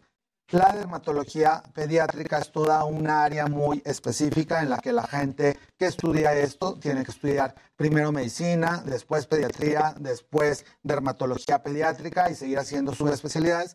Y para eso la doctora Lorena Islas, a quien también le damos la bienvenida, aquí en el programa. Ella tiene todos estos estudios y ahorita en las dudas que nos estén escribiendo en los teléfonos que ya conocen y que aparecen en pantalla, les podemos estar contestando algunas generalidades. Pero eh, para empezar a hablar de la piel del bebé, que nos dieras, eh, doctora, unos eh, cinco tips así de que, bueno, tengo a mi recién nacido, sobre todo los papás primerizos se angustian muchísimo. ¿Cómo pueden cuidar a su bebé? ¿Sí les pueden aplicar cualquier crema o no? ¿Tú qué les aconsejas? Ok, bueno, primero que nada, gracias este, por la invitación. Muchas gracias. Y bueno, este es un tema, como dicen, muy, muy importante, porque al final del día lo que hace la pediatría es prevenir como todo lo que pueda pasar en la vida de un ser humano. Entonces, como ya hemos visto, la piel es el órgano más grande, muy importante. Entonces, ¿qué hacemos? Tenemos un recién nacido. Lo primero que vemos en la piel del recién nacido, han visto un recién nacido, ¿no? Sí, claro. Este es, tiene Bien como tiernito. Ajá, de tiernito, la piel muy delgada, se ve hasta en las venitas, Ajá, es sí. muy muy delgada, frágil. Y aparte tiene como una cobertura, no se han visto, como blanquecita, grasita. como grasita. Ajá. Ok, eso se llama vernix gaseosa. La vernix gaseosa es como lo que nos protege en inútero para que pues estamos al final del día nueve meses en agua, entonces eso nos va a proteger de la agresión y que la piel se pueda desarrollar. Uno de los primeros errores que se comete, tristemente, es que se retire esa vernix gaseosa, ¿ok? Algo que hay que decirle a los papás, a, a las mamás, que es normal, que se tiene que dejar. Lo recomendado por la Academia Mexicana de Pediatría y la Americana de Pediatría es que el primer baño de un recién nacido se dé a las 24 horas. ¿En cuántos hospitales realmente hemos visto eso? O sea, de hecho, el bebé nace, lo ideal es que si está todo bien, se seca y se pone en contacto piel con piel con la mamá. ¿Esto para qué? Para darle calor, para que las bacterias de la piel de la mamá empiecen a generar el microbioma del bebé. O sea, todo eso es súper importante y es el primer apego. Sí. Es el primer apego, es un segundo en ese momento de apego con mamá. Por eso hasta pegan a los papás ahora, ¿no? También. Sí, el papá se, se acompaña y estamos ahí todos checando al bebé nosotros como pediatras. Y es una cosa Maravillosa. Maravillosa. Y en ese momento también empezamos la lactancia materna. Entonces, si nosotros nos lleváramos al bebé y evitáramos todo ese contacto, al final del día vamos a evitar que el bebé se colonice su piel, que tenga esas protecciones que nosotros le queremos dar, ese calor con mamá, esa primera lactancia. Entonces, ese es como el primer error que ya ahorita se está evitando. Y pues también es importante que los papás, porque al final del día se da de alta como las primeras 12 horas, ¿no? Si es este parto. Entonces, lo primero que dicen, no, pues va- llegamos a la casa y lo bañamos, ¿no? Porque pues todavía tiene restos, todo. Pues realmente no. Nos tenemos que esperar hasta 24 horas. ¿Y cómo es el baño? El baño es en inmersión, en una tinita. Y es importante decirle a mami que primero cheque la temperatura del agua, porque nos han Eh, llegado bastantes bebés quemados. No. Sí, es algo muy frecuente. Entonces, primero hay que tocar la temperatura del agua. Eh, a veces es como, se nos va porque pues dices, ah, bueno, está tibia, pero es un bebé, su piel es muy delicada. Está tibio para un adulto que tiene ya la piel más gruesa, pero para el bebé igual está... Estamos curtidos. Estamos curtidos. Claro, claro. Entonces, no es necesario que tengan un termómetro, simplemente con el codo. El codo, yo Ajá, el codito. con el codo. Es como sensible, vemos la temperatura del agua y sumergimos al bebé. Muy importante, eh, hay como aquí trae eh, Javi algunos productos, hay muchísimas líneas, muchísimas marcas que tienen productos especiales para bebé. ¿ok? Esto es lo que nosotros llamamos Sindets, que son detergentes sintéticos. Esto lo que va a hacer es ayudar a la piel del bebé, que no rompa la barrera, eh, son como jabones muy leves. Entonces podemos lavar la piel del bebé con eso, con nuestras manos, no necesitamos esponja. En la vida, de hecho. O sea, ni de aquí Sí, hasta ya, viejito, ya, ya Javi jamás. nos lo ha dicho mil Totalmente. veces, no esponja. Exacto, una esponja. Y como bien lo menciona la doctora, hay muchísimas marcas. Lo importante es que sean marcas dermopediátricas y que digan Sindet. Por ejemplo, hay jabones grandes como estos. Entonces, con poca cantidad, muchas veces no es necesario hacer grandes cantidades de espuma. No es así un baño de tina que, salgan las burbujas. Con poquita cantidad es suficiente para que acariciando al bebé y con la regadera o con el agüita de la tina es suficiente para que lo que le cae de agüita vaya quitando todos los residuos de, de la piel. ¿Y con qué frecuencia se debe bañar un bebé? ¿Con qué frecuencia? Eso las, los mamás, los papás piensan que es diario. Ah, yo de hecho, diario. Ajá, es como, no es se un o sea, no sabemos. O sea, al final del día nadie te explica cómo ser papá. Nadie. Nadie te dice, No vienen con manual. Claro, algo súper fácil Se de... apagan. ¿Cómo lo recibes? En ningún lugar. No, ¿Cómo lo recibes? No, no sabemos cómo cargar un bebé, o sea, cosas súper básicas. Entonces, ¿cómo eh, vamos a cuidar la piel del bebé? Pues entonces es eh, sumergirlo en el, en el, en el, en la agüita, bañarlo y pues eh, ponerle emoliente. Eso es como muy, muy importante. ¿En qué momento se pueden utilizar Sí, bañarte, perdóname, bañar tres veces al- a la semana. A la semana. A la semana, dos a tres veces a la semana, no diario. Tres tres veces a la semana, ¿hasta qué edad? hasta qué edad, más o menos, ya que cumplan el mes, el mes después del mes ya se puede bañar diario sin problema. Yo conozco unos como de 35 que aplican eso. Ah, sí. Esa era- O dos. Eso era el primer mes. Y así como en adultos, también en la actualidad ya hay lociones micelares para limpiar la piel del bebé. ¿Estas en qué casos se pueden utilizar? Las lociones micelares las podemos utilizar eh, realmente en todos los casos. Si el bebé, por ejemplo, está, eh, tiene un poquito de sudor, podemos limpiar su piel. También son muy recomendables para el área del pañal. Por ejemplo, cuando eh, el bebé hace del baño, pues a veces se queda como pegadito. Entonces podemos utilizar eh, soluciones micelares para quitar este exceso de, de heces y no lastimar la piel del bebé. Como ya hemos visto igual eh, previamente con Javi, es muy importante tener un- una capa, como una barrera. Es súper frecuente la dermatitis del pañal, que son las rosaduras. ¿Cuándo se debe tratar una rosadura y cómo? O sea, si algún medicamento es alguna crema, ¿qué es cuando ya la rosadura es... es... Es, usaba el capen. Sí, no. Y hay otra pomada de, ¿cómo? De Lázaro. Ah, sí, Lázaro, Lázaro, Lázaro. Esa. Ajá, justo, el principio activo es el óxido de zinc, que igual aquí ya lo hemos visto. Como tal, un tratamiento, lo mejor es prevenirlo. Ajá, claro. ¿Cómo lo prevenimos? cambiando el pañal Exacto, y nosotros- poniéndole todo el tiempo. Exactamente. Sí, claro. Nosotros manejamos un A, B, C, D, E del pañal, que es como para que las mamás no se les olviden. A significa aire, que es que el pañal, o sea, cuando el bebé esté en casa puede estar el mayor tiempo sin pañalito, que no esté ahí en contacto. B es de barrera, que es el óxido de zinc. Tenemos que tener una capa uniforme en todas las pompitas del bebé y todo lo que cubre el pañal.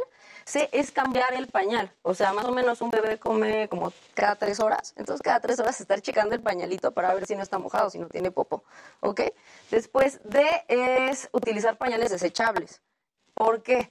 Porque los pañales desechables tienen un gel absorbente. Entonces, cuando hace el baño, luego, luego se absorbe y entonces esto evita que tenga contacto con la piel del bebé. También hay como mucha moda de utilizar este pañales de tela. Se pueden utilizar. Simplemente se le dice a la mami que esté muy al pendiente de cambiarlo en el momento que se haga del baño, cambiar al bebé. Para que esas heces, lo que hemos visto, la urea, los ácidos de las heces, no vayan a lastimar la piel tan, pues, tan sensible del bebé. Mira, por ejemplo, ahorita- a mí me está pasando, eh, es el pañal de su talla, de su tamaño, todo bien, este, es desechable, pero de repente, o es demasiada pipí, o sea, es demasiada, le estoy dando, sí, de repente le estoy dando y, ah, caray, ya traigo la camisa llena de pipí, se así sale. tal cual, Sí, se ah, entonces dices, oye, lo estoy poniendo mal, lo estoy haciendo mal, y no, pero, y el pañal está bien cargado, pero dices, pues fue demasiada, ¿qué onda? Exacto, entonces más allá de lo que debemos hacer en ese momento es cambiar el pañal. O sea, retiramos el pañal, limpiamos ya sea con un algodón plisado, humedecido, de hecho, y las toallitas que se recomiendan son las que son a base de agua, evitar que tengan alcohol para evitar como dermatitis de contacto. Sí, claro. ¿Sale? Entonces limpiamos y colocamos la barrera y después colocamos el pañal. Y la, la D. La, la de, sí, desechables. y la E es de evitar polvos. O sea, el talco ya no se usa. Hace muchos años se, se usaba mucho que en talco. Mucho. Sí. Ajá, en las películas sale, ¿no? El, el humo. Bueno, no, ya no. Ni eso, no me han tocado maicena, que les ponen. Maicena, sí. Un remedio casero. Maicena. Sí, no, nada, con una plasta los chamaquitos, ¿no? Sí, Porque se les hace. Entonces, Nada más, o sea, eso ya lo evitamos e igual evitamos algunos medicamentos que tengan corticoides. Eso es muy común que van a farmacia o algo y se lo recomiendan y pues las mamás se los ponen. Pero eso tiene que, sí, eso tiene que ser ya En México lo- los corticoides se, re- se pueden comprar sin receta médica, entonces un error muy común es que van y dicen, está rosado el bebé, está lastimado, se cortó y casi siempre le recetan pomadas que tienen cortisona. Y como él no identifica el principio activo el papá o la mamá, no saben que le están aplicando cortisona y muchas veces nos llegan ya al consultorio tres, seis meses que le estuvieran aplicando una crema y ya tiene efectos secundarios, adelgaza la piel, puede tener micosis agregadas, pueden salir hasta eh, vasos sanguíneos que se empiezan a romper. Entonces hay que tener mucho cuidado con las cosas que se les aplican untadas. No porque sea untado no hace daño. Entonces sí pueden ser eh, pomadas que pueden hacer mucha daño a la piel del bebé. Entonces hay que tener mucho cuidado con lo que le aplican. ¿Qué, se puede hacer eh, cuando se lleva un bebé a la playa? ¿Qué se le puede eh, poner pues, para cuidarlo lo máximo? ¿Qué productos? Porque fueron muy claros, ¿no? De 0 a 6 meses no se puede utilizar bloqueador. Ya lo has dicho también, Javi, ponerse ropa UV, pero ¿qué otra cosa se puede poner? ¿Qué productos? ¿Qué consejos? Realmente como tal, un producto no se recomienda. ¿Por qué? Porque los bebés son pequeños. Entonces, si nosotros untamos cualquier cosa que untemos en ellos, es como untarnos en todo el cuerpo a nosotros. La superficie es muy pequeña y van a absorber todo. ¿Ok? Entonces, por eso no se recomienda fotoprotector en menores de seis meses. Y técnicamente la exposición solar no se recomienda en menores de un año. Obviamente, si la familia vive en playa o algo, lo que se recomienda es usar sombreros. Hay sombreros, bueno, hay tela con fotoprotección UV, manga larga, o sea, tenerlos bien cubiertos y en la sombra, con lugar fresco, porque pues también tenemos poder como otras irritaciones por el sudor, ¿no? Entonces, tenerlos lo más frescos posibles. Como tal, no hay ningún producto, porque técnicamente es evitar que el sol les dañe su piel. ¿Cuándo puede entrar al agua un bebé? Al agua un bebé, pues, desde pequeño. O sea, al, Desde- al agua de la alberca, por ejemplo, o al al agua de la del alberca no mar. hay problema, su piel no se dañaría, no nada. ¿En el mar? En el mar. Pues el mar sí sería como algo peligroso, entonces cargado de papá, mamá, podrían entrar como al mes, ya después de que pasen la etapa del recién nacido, de preferencia después del año. Pero muy protegidos. Muy Sí, protegidos. claro, no de... Aprende a nadar ahí. No, muy protegidos de la piel. Claro, digo, protegidos de la no. piel. Y sí enjuágalos luego, luego, porque la Claro, sal también, claro. ¿no? Eso es súper, súper importante y mucha gente no lo sabe. Hay que enjuagarlos y también hay muchos fotoprotectores ya después del año que dicen que son eh, a prueba de agua, por ejemplo. Lo de a prueba de agua sí es cierto, más o menos duran 40, 80 minutos, pero después de eso hay que, se- bueno, decir que venga el niño después de la piscina, no sé si está ahí divirtiéndose. Enjuagarlo Ajá, enjuagarlo, reaplicar. Eso es lo más importante, reaplicar el fotoprotector. Oye, pero la, la alberca a mí me, me causaría duda pensando en el cloro de las albercas, ¿no? Normalmente, ¿no, no hay problema ahorita que decías que podría... No, realmente el cloro que tienen las albercas es muy poco. De hecho, nosotros en niños, por ejemplo, una cosa muy común que es la dermatitis atópica, utilizamos lo que se llaman baños clorados para reducir las bacterias de su piel. Y literal, en un litro de agua potable se pone 0.8 mililitros de cloro, o sea, es casi nada, que es más o menos como la ilusión que tiene una alberca. Entonces, realmente no les afecta. Lo importante es tenerlos bien lubricados. O sea, podemos tener con emolientes, que son las cremas, este, que también realmente no hay como una especial para niños, o sea, se puede utilizar. Lo importante aquí es la frecuencia. O sea, no tanto la, la mejor crema del mercado, no, la frecuencia. Entre más le pongan crema a su bebé, podemos evitar hasta enfermedades como dermatitis atópica. Las cremas deben de ser, como lo vemos en la pantalla, si ya se está irritando la piel, lo más inertes posibles, que generalmente la gente las conoce como cold cream, que no tenga perfumes, que no tenga aromas. Y eh, la- todas las cremas de líneas pediátricas dicen en sus etiquetas pediatrics eh, o líneas infantiles, que son las que pueden utilizar desde niños. Y el filtro solar, como lo comenta la doctora, pues hay que estarlo reaplicando cada hora y media aproximadamente. Sin embargo, si van a estar, por ejemplo, en la playa, y hay muchos papás que los traen con camisas largas, que la tela tenga factor de protección solar, que ya habíamos hablado, y así pueden estar un poquito más tranquilos de que van a estar protegidos aunque estén mojando, porque es muy difícil estar persiguiendo a los niños para estarlos secando y volverles a aplicar el filtro solar.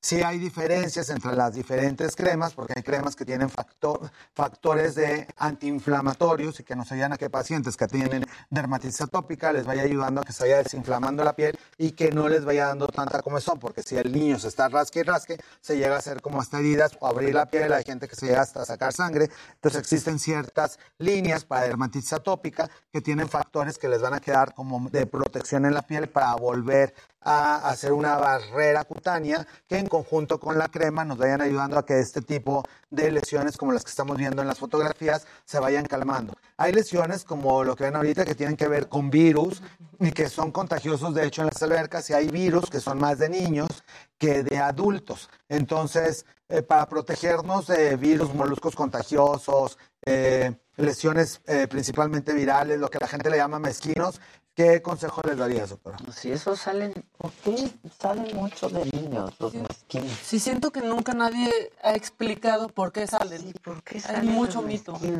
Pues el mezquino es un virus que es de la familia del virus del papiloma humano y que la gente cuando oye virus del papiloma humano también se asusta y piensa que es- tiene que ver con connotación de transmisión sexual o de otro tipo, no tiene nada que ver. Eh, son, eh, son virus que, como bien lo menciona la doctora, el organismo de pequeño todavía no desarrolla ciertas defensas contra determinadas bacterias, virus o hongos. Entonces, en la actualidad hay todo un estudio que se le llama el microbioma, que el, la- el ser humano desde que nacemos hasta que morimos, tenemos que ir cuidando también bacterias que- y hongos que nos ayudan en la piel a defendernos de otros microorganismos. Es por eso que un bebé que acaba de nacer, que no tiene contacto con ninguna bacteria, al tener contacto con la piel de la mamá y del papá, empieza a, empieza a contaminarse, pero de una contaminación sana para que empiece a generar defensas. Entonces, los niños que no han tenido un- unas defensas bien desarrolladas son los que más fácilmente desarrollan infecciones o se contagian de otros. Es por eso que una vez que se van de vacaciones y todos pisaron descalzo en el mismo lugar y a algunos se les pegaron el ojo de pescado y a otros no. Ah, el ojo de pescado también. Es muy doloroso, ¿no? Cuando muy lo doloroso porque se va metiendo el virus como si fuera un tornillo ahí que le está clavando, entonces eh, ahí sí que es como una piedrita en el zapato y eso no existe ningún medicamento que mare- que mate este tipo de virus. que le Hay que congelarlo en el consultorio, ya sea por criocongelación con nitrógeno líquido o una quemadura con un aparato que emite una electricidad o en la feo. casa, exacto, o en la casa estar ¿Lo colocando pasaron? Ah. Sí. En la casa estar colocando eh, productos que tienen ácido salicílico para que se vaya quemando poco a poco, pero pues lo ideal es acudir con el dermatólogo para que pueda hacer la diferencia entre cuál de todos los diagnósticos es el que presenta el bebé o el niño para dependiendo de eso darle el medicamento. Está sufriendo. Se ves entre la piel de bebé con leche materna a la de leche de fórmula, ¿y por qué salen tantos granitos en el bebé? ¿Hay alguna diferencia entre...? Pues sí, o sea, realmente la leche de fórmula no contiene muchos nutrientes que la leche materna. Lo principal son las inmunoglobulinas. Las inmunoglobulinas finalmente nos van, son como nuestras células de defensa que nos está pasando nuestra mamá, ¿ok? Eh, se ha visto en estudios que los bebés alimentados con leche materna, diferente, la diferencia de los de fórmula, pueden tener más susceptibilidades, por ejemplo, alergias, que es lo más frecuente. Por ejemplo, son más susceptibles a eh, cosas autoinmunes o inflamatorias, como puede ser la dermatitis atópica, eh, psoriasis, rosácea, hasta acné se ha relacionado a veces a la dieta que uno tuvo de pequeño. Entonces nosotros como pediatras somos muy fomentadores y recomendamos totalmente la lactancia materna. ¿ok? No hay contraindicación para la lactancia materna, solamente si el bebé tiene una enfermedad muy rara que se llama galactosemia clásica, podemos evitar la, la lactancia materna, pero de ahí en fuera nada, nada la contraindica. Oye, yo, yo ya estoy sufriendo más bien como de otros temas, porque los ya están más grandes. Yo ya quiero tener nietos. Eso pensé. Y quiero tener todo el producterío. Pero es que los míos lo que hacen, lo que pasa, van al paseo, etcétera, los pica que el mosquito, etcétera, y es de niño no te rasques y se rasca. Yo me acuerdo que sí, y a mí me aconsejaban, quemas un limón, ¿no? Y se los pones en, Eso. la, en- en- en la- para donde les picó el mosquito. Exacto. O sea, como que es lo recomendable, porque luego también se les quedan las marquitas y todo esto. Sí, son marcas sufren porque es una... Sí, mucho, mucha comezón y pues al final del día se lesionan su piel y hasta se pueden infectar. O sea, una picadura si tú te la rascas y se abre, pues es una vía de entrada totalmente para microorganismos. Eh, igual, necesitamos prevenir las picaduras, si se puede prevenir, con repelente de insecto. Hay repelentes de insectos dermatológicos, por ejemplo, nosotros recomendamos mucho Family, que tiene en crema, en spray, o sea, hay como muchas variantes. Luego hay unos que huelen muy mal. Sí, horrible, que Sí. sientes que te intoxica. Sí, Realmente se no vuelta. Entonces podemos ponerlo. Es muy importante que los bebés, bueno, los niños no se pongan en las manos. ¿Por qué? luego Porque te lo- se lo van a... Ajá, es bien frecuente. Entonces papá se debe de poner en las manos y ponerle al niño en las zonas expuestas.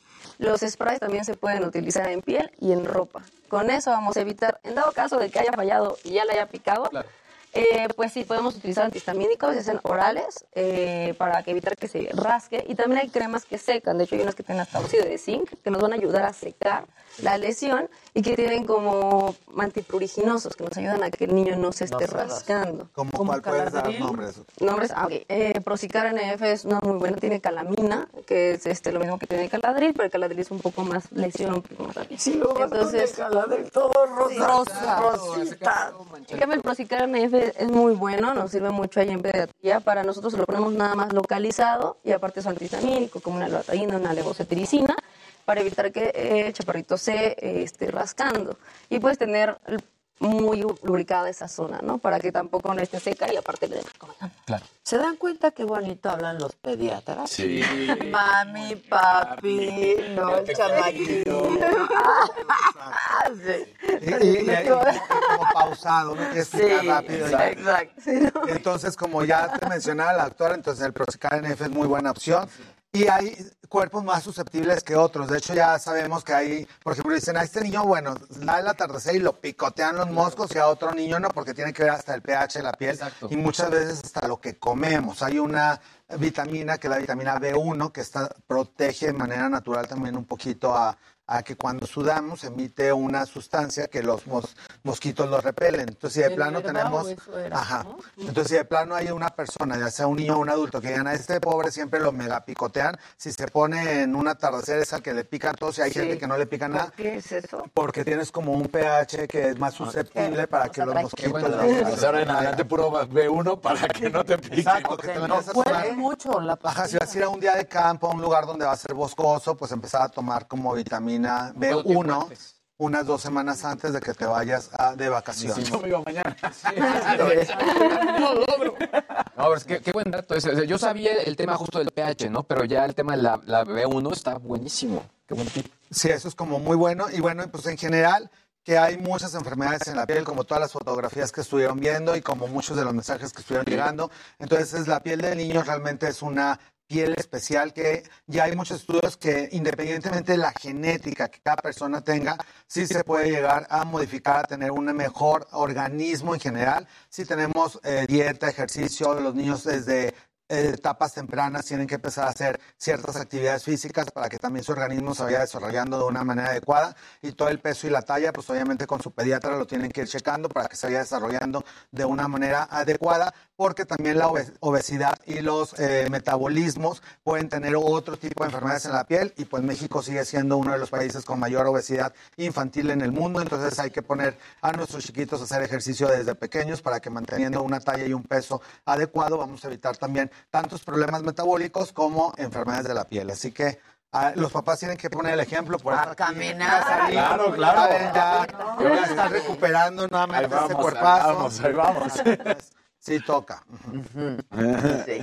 ¿Y alguna de las dudas que, que hayan mandado? Ah, por ejemplo, ¿por qué se hacen las No, es costras que de ya leche? Casarín preguntó cabeza. todo lo que... Pero yo he estado leyendo, ¿no? O sea, sí pregunté algunas mías. Papis, me conozco los papis de la mesa. O sea, por ejemplo, la de- bueno, yo, de las costras de la Las cabeza. costras de leche en la cabeza, ¿cómo se pueden tratar? O sea, esa la leí, ¿eh? No creas que es mía. Ok, la costra de leche es, o sea, médicamente se llama dermatitis seborreica del lactante, ¿sale? Son como escamitas, no se han visto en su cabecita que le salen. Ok, ¿cómo se puede tratar esto? Bien fácil. Ahí le podemos poner aceite de almendras. Nosotros colocamos aceite de almendras o emulsiones dermatológicas que también existen. Por ejemplo, Ducrey tiene una muy buena que es emulsión anti eh, láctea, literal así se llama. Se coloca, se deja ahí cuatro horas para que ablande esto la escama, después se mete a bañar al chiquito, le damos como su, su masaje con el, con el jabón o ¿Por qué con el champú, ¿eh? ¿Y por qué sale esa? Porque las, eh, bueno, como las glándulas seborreicas están como muy activas, entonces es como, no se han visto la caspa en, en, en adultos, es como un, algo similar. Yo sí he visto pequeños. bebés. Sí, Sí, yo también. Yo también. Sí, como que Yo sus glándulas también. están como muy alborotadas y secretan mucha grasita. Y, y la- esa misma grasita es la que produce algunos mini granitos en la cara. Entonces, también como un tip así rápido para los bebés que tienen como esos granitos que los papás piensan que es acné y que le están saliendo y que luego les quieren poner cosas como de adulto. ¿Qué aconsejarías para los pequeños granitos del bebé? Ok, para los pequeños retos del bebé pueden ser dos cosas. Lo más frecuente son los quistes de Emilia, que también aquí ya, hemos hablado. Son eh, taponcitos de las glándulas. Lo que podemos hacer es, realmente se quitan solos, no hay que darles tratamiento. En dado caso de que papá y mamá quieran quitarlos, pues podemos ir con eh, dermatólogo, con algún pediatra que los retire, ¿ok? Pero con una forma, pues, limpia, séptica, se retiren, se quita el taponcito y ya, tiran.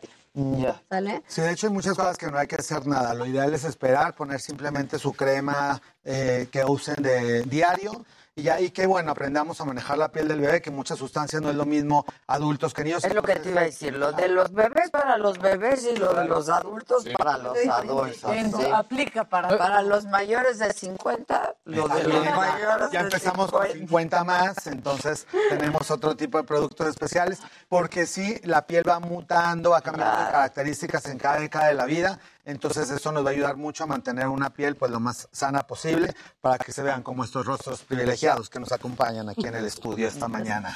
No, hombre. Javi nos ayuda. Javi. Sí. Todo es por Javi aquí. Todo es gracias a Javi. Sí, la verdad. Pues la como verdad. siempre, un gusto, chicos. Ay, Muchas gracias Javi, a la gracias doctora por acompañarnos. Muy amables, gracias. Qué, qué- qué privilegiados los mamis y los las mamis y los papis que van contigo y las bendis, ¿no? Y todo esto fue porque pues ya estamos próximos a festejar el Día del Niño, entonces a festejarlo. bien, muy que bien. en lugar de, de regalar un chocolate, pues regálenle una, Claro. una crema adecuada a los padrinos. Y ya va, estamos por el... No vamos a ser muy fan de los niños. No, ¿eh? pero a los papis se los regalan a los papis y a, los, a las bendis un juguetito. Exacto. Y ya el próximo miércoles ya entramos a mayo, en donde vamos a tener ya la rifa de la canasta, de me lo dijo Adela, de más de 80 mil pesos en productos. Esto va para allá también. Esto va para allá también. Esa, esa Sí, canasta está... está cargada. ¿Qué valor iba, hijo? De- sí, pues ya lleva más de 80 mil pesos, entonces ya la producción de Me lo dijo Adela van a, ver cómo vamos a hacer la dinámica para que el 10 de mayo podamos hacer el, el sorteo de esta canasta y para toda la gente que nos hace el favor de sintonizarnos, alguno de ustedes les llega hasta la puerta de su hogar esa canasta con productos especializados de la Ese es mi Javi. Muy bien. Te queremos, Javi. Gracias, gracias, doctora. Gracias. Nosotros volvemos luego de una pausa. No se vayan.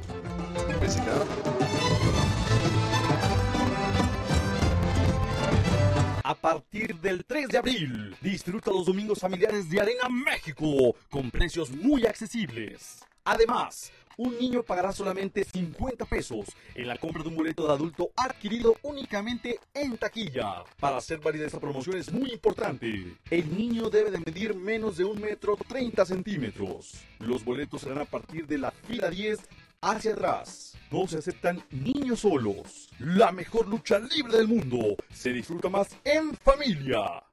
Clínica Dental Dr. Alfonso Acescaso, especialista en prótesis fija dental y rehabilitación oral. Además, implantología, prótesis removible, dentaduras completas, reparaciones urgentes, jackets, carillas y coronas de porcelana, limpieza con ultrasonido, parodoncia, dientes con movilidad y cirugía de muelas del juicio. Contamos con laboratorio dental propio y estacionamiento. Estamos en Altamirano número 104, Colonia San Rafael, Ciudad de México. Citas a los teléfonos 5566-8603 y 5535-8463. Yo, el doctor Alfonso Acescaso, tendré el gusto de atenderlos personalmente. Aquí nos vemos. Adriana Delgado, entrevista en exclusiva a la subsecretaria para Asuntos Multilaterales y Derechos Humanos de la Secretaría de Relaciones Exteriores. Las mamis y los papis. Ajá, como arroba lore punto. Es arroba lore punto, bueno, lore dermapedia más bien. Lore Dermapedia. Entonces la pueden, Punto dermapedia. Ajá. Lore.dermapedia, entonces ahí la, la pueden encontrar como quieran, una de mis historias está también. De los productos que luego también de la gente que se queda en redes dicen, ya se los dejaste a, a este, a los de ahí, no. Traigo unos para aquí y otros que van a la canasta, así que lo que llego a dejar aquí, que luego dicen, se lo dejaste a alguien de, este, de los conductores, ya todo me reclaman. No, pero, Cuando dejamos algo de los conductores, lo Se reemplaza, se reemplaza y lo pone. ponemos en la canasta, esa canasta va a estar espectacular. No se va a ser para el 10 de mayo. preocupen. No se preocupen. Aquí ustedes- no prometemos algo que no que no vamos a podamos cumplir, exacto. claro. Aquí claro. todo lo cumplimos, ¿sí? Pues un placer, como siempre, estar aquí con ustedes. Igual. Gracias a toda la gente que nos ve. A cada lugar que voy siempre me dicen que, este, que nos escuchan, que nos ven de diferentes ciudades, de diferentes países. Este, pues, Ay, estoy muy complacido con este. No, y este- espérate lo que viene. Exacto. Espérate. No, gracias, Javi. Y luego de, de niños hay que preparar como un programa de enfermedades exantemáticas que a los papás les, eh, les preocupa mucho hablar, por ejemplo, de las vacunas, que tanto vale la pena, que, que todavía hay gente que no ha vacunado a sus hijos de varicela, de sarampión, de la triple, que es... la Bueno, varicela sigue siendo mortal. Javi. Claro, entonces hablar un poquito de vacunas en niños, del por qué, y de, y de traer como fotografías de varicela, de sarampión, de las cosas A que... mí me dio varicela de adulta. Nunca he sufrido tanto en la vida. Es horrible. Es. Era una Sí, hay- cosa. y de adulto hay las vacunas dices, ¿es en serio? Sí, hay una cosa que se llama varicela hemorrágica. No. Entonces, se Y es una tristeza como hay en la actualidad en México bebés que se mueren porque no los vacunaron. Claro. No, digo yo. No, y las marcas nada, que Por supuesto, el chico No, y aparte no piensas pero que de me dio de adulto. No, y, y aparte, Y me por ejemplo, quería, que me lo contagió mi hijo porque le dio. A ver, la vacuna no evita que te dé, pero evita que te dé. Ajá, que te da tan Bueno, Le dio a él. y no, no, no, no sufrió, pero me la contagió. No te puedo explicar. O sea, ¿Pero qué es? ¿Dolor? dolor, dolor. Ya ni siquiera No, no, ya, o sea, es dolor. A mí me daban válido. No sabes, No ¿eh? Manches, te lo juro. Ah, podemos hacer un capítulo de puros virus. de- Eso no me La pasó. infecciosa. Ah, podemos hacer un capítulo de puros virus con ojos de pescado y Es que no sabes cómo la gente está pregunta y pregunta. Pues es que y salen hay que pedir que desayunen antes. Ya no tengo. Mi, Con los mosquitos caso cero ya no no sabes cuántas preguntas ¿te acuerdas? Tres. Me diste Aquí para lo los dice- ojos, para la cara, o un Déjate serum para los ojos y luego la hidratante. Y de paso hacer un suero. Eh, Aquí hay otra que dice, Para que se oye, me preocupa mucho mi sobrina que está qué muy reseca y irritada y se talla mucho su carita. Él tiene cuatro meses. ¿Se le puede poner qué crema? Que vaya ahí mejor. Ah, por favor. Sí, la crema. Ando hoy. Vas a estar en Polanco. O me lo mandas con Maca. Yo voy, sí. A tomarlo con maca el paso cero. Y a ver si el viernes, ¿dónde estás? En Polanco. A ver si paso el viernes igual, ¿no? Yo voy otra vez. De la tarde, porque voy saliendo de aquí. Bueno, ya, ya te tagueó Javier. Seguro te van a mandar no sé cuántas preguntas. Nos vemos al Pero sí hay muchísimas preguntas. Muchísimo gusto, gracias. Ah, me pongo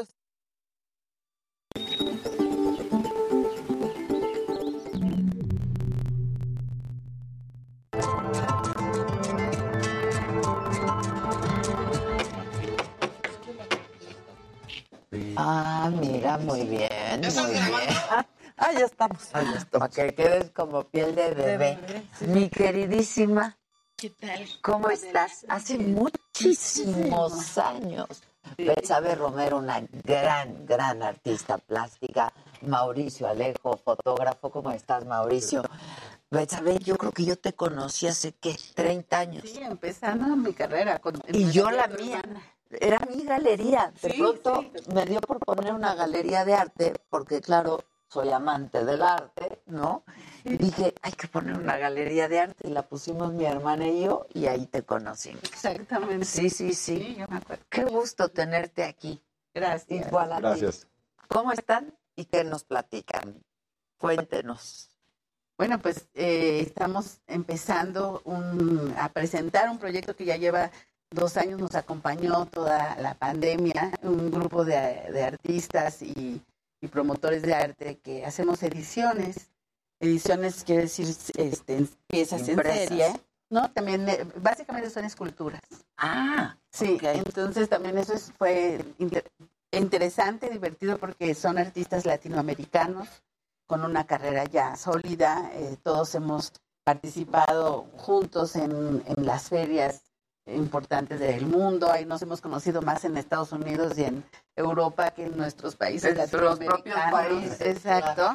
Sí, con Mauricio nos conocemos desde hace muchísimos años también en Nueva York, pero yo creo que hay algo muy, muy cálido y y muy cercano que nos ha vuelto amigos y que también coincidimos en muchos temas eh, entre los artistas latinoamericanos y hay muchos que tienen grandes carreras que no se conocen mucho en México y este y bueno pues se hizo este grupo ahorita son ocho artistas cuatro mujeres cuatro hombres cuatro mexicanos cuatro de otros países argentino colombiano Costa Rica este y Colombia y eh, y pues se estamos presentando en línea ya está la nueva co- esta colección qué padre. de piezas y eh, ayer hicimos una presentación en el Monal y como pues por suerte todos tenemos una carrera que eh, interesa en la- las instituciones, este también pensamos llevarla al extranjero y va- se van a exponer en el Monal, en el Museo Nacional de Arte, como una colección en una sala.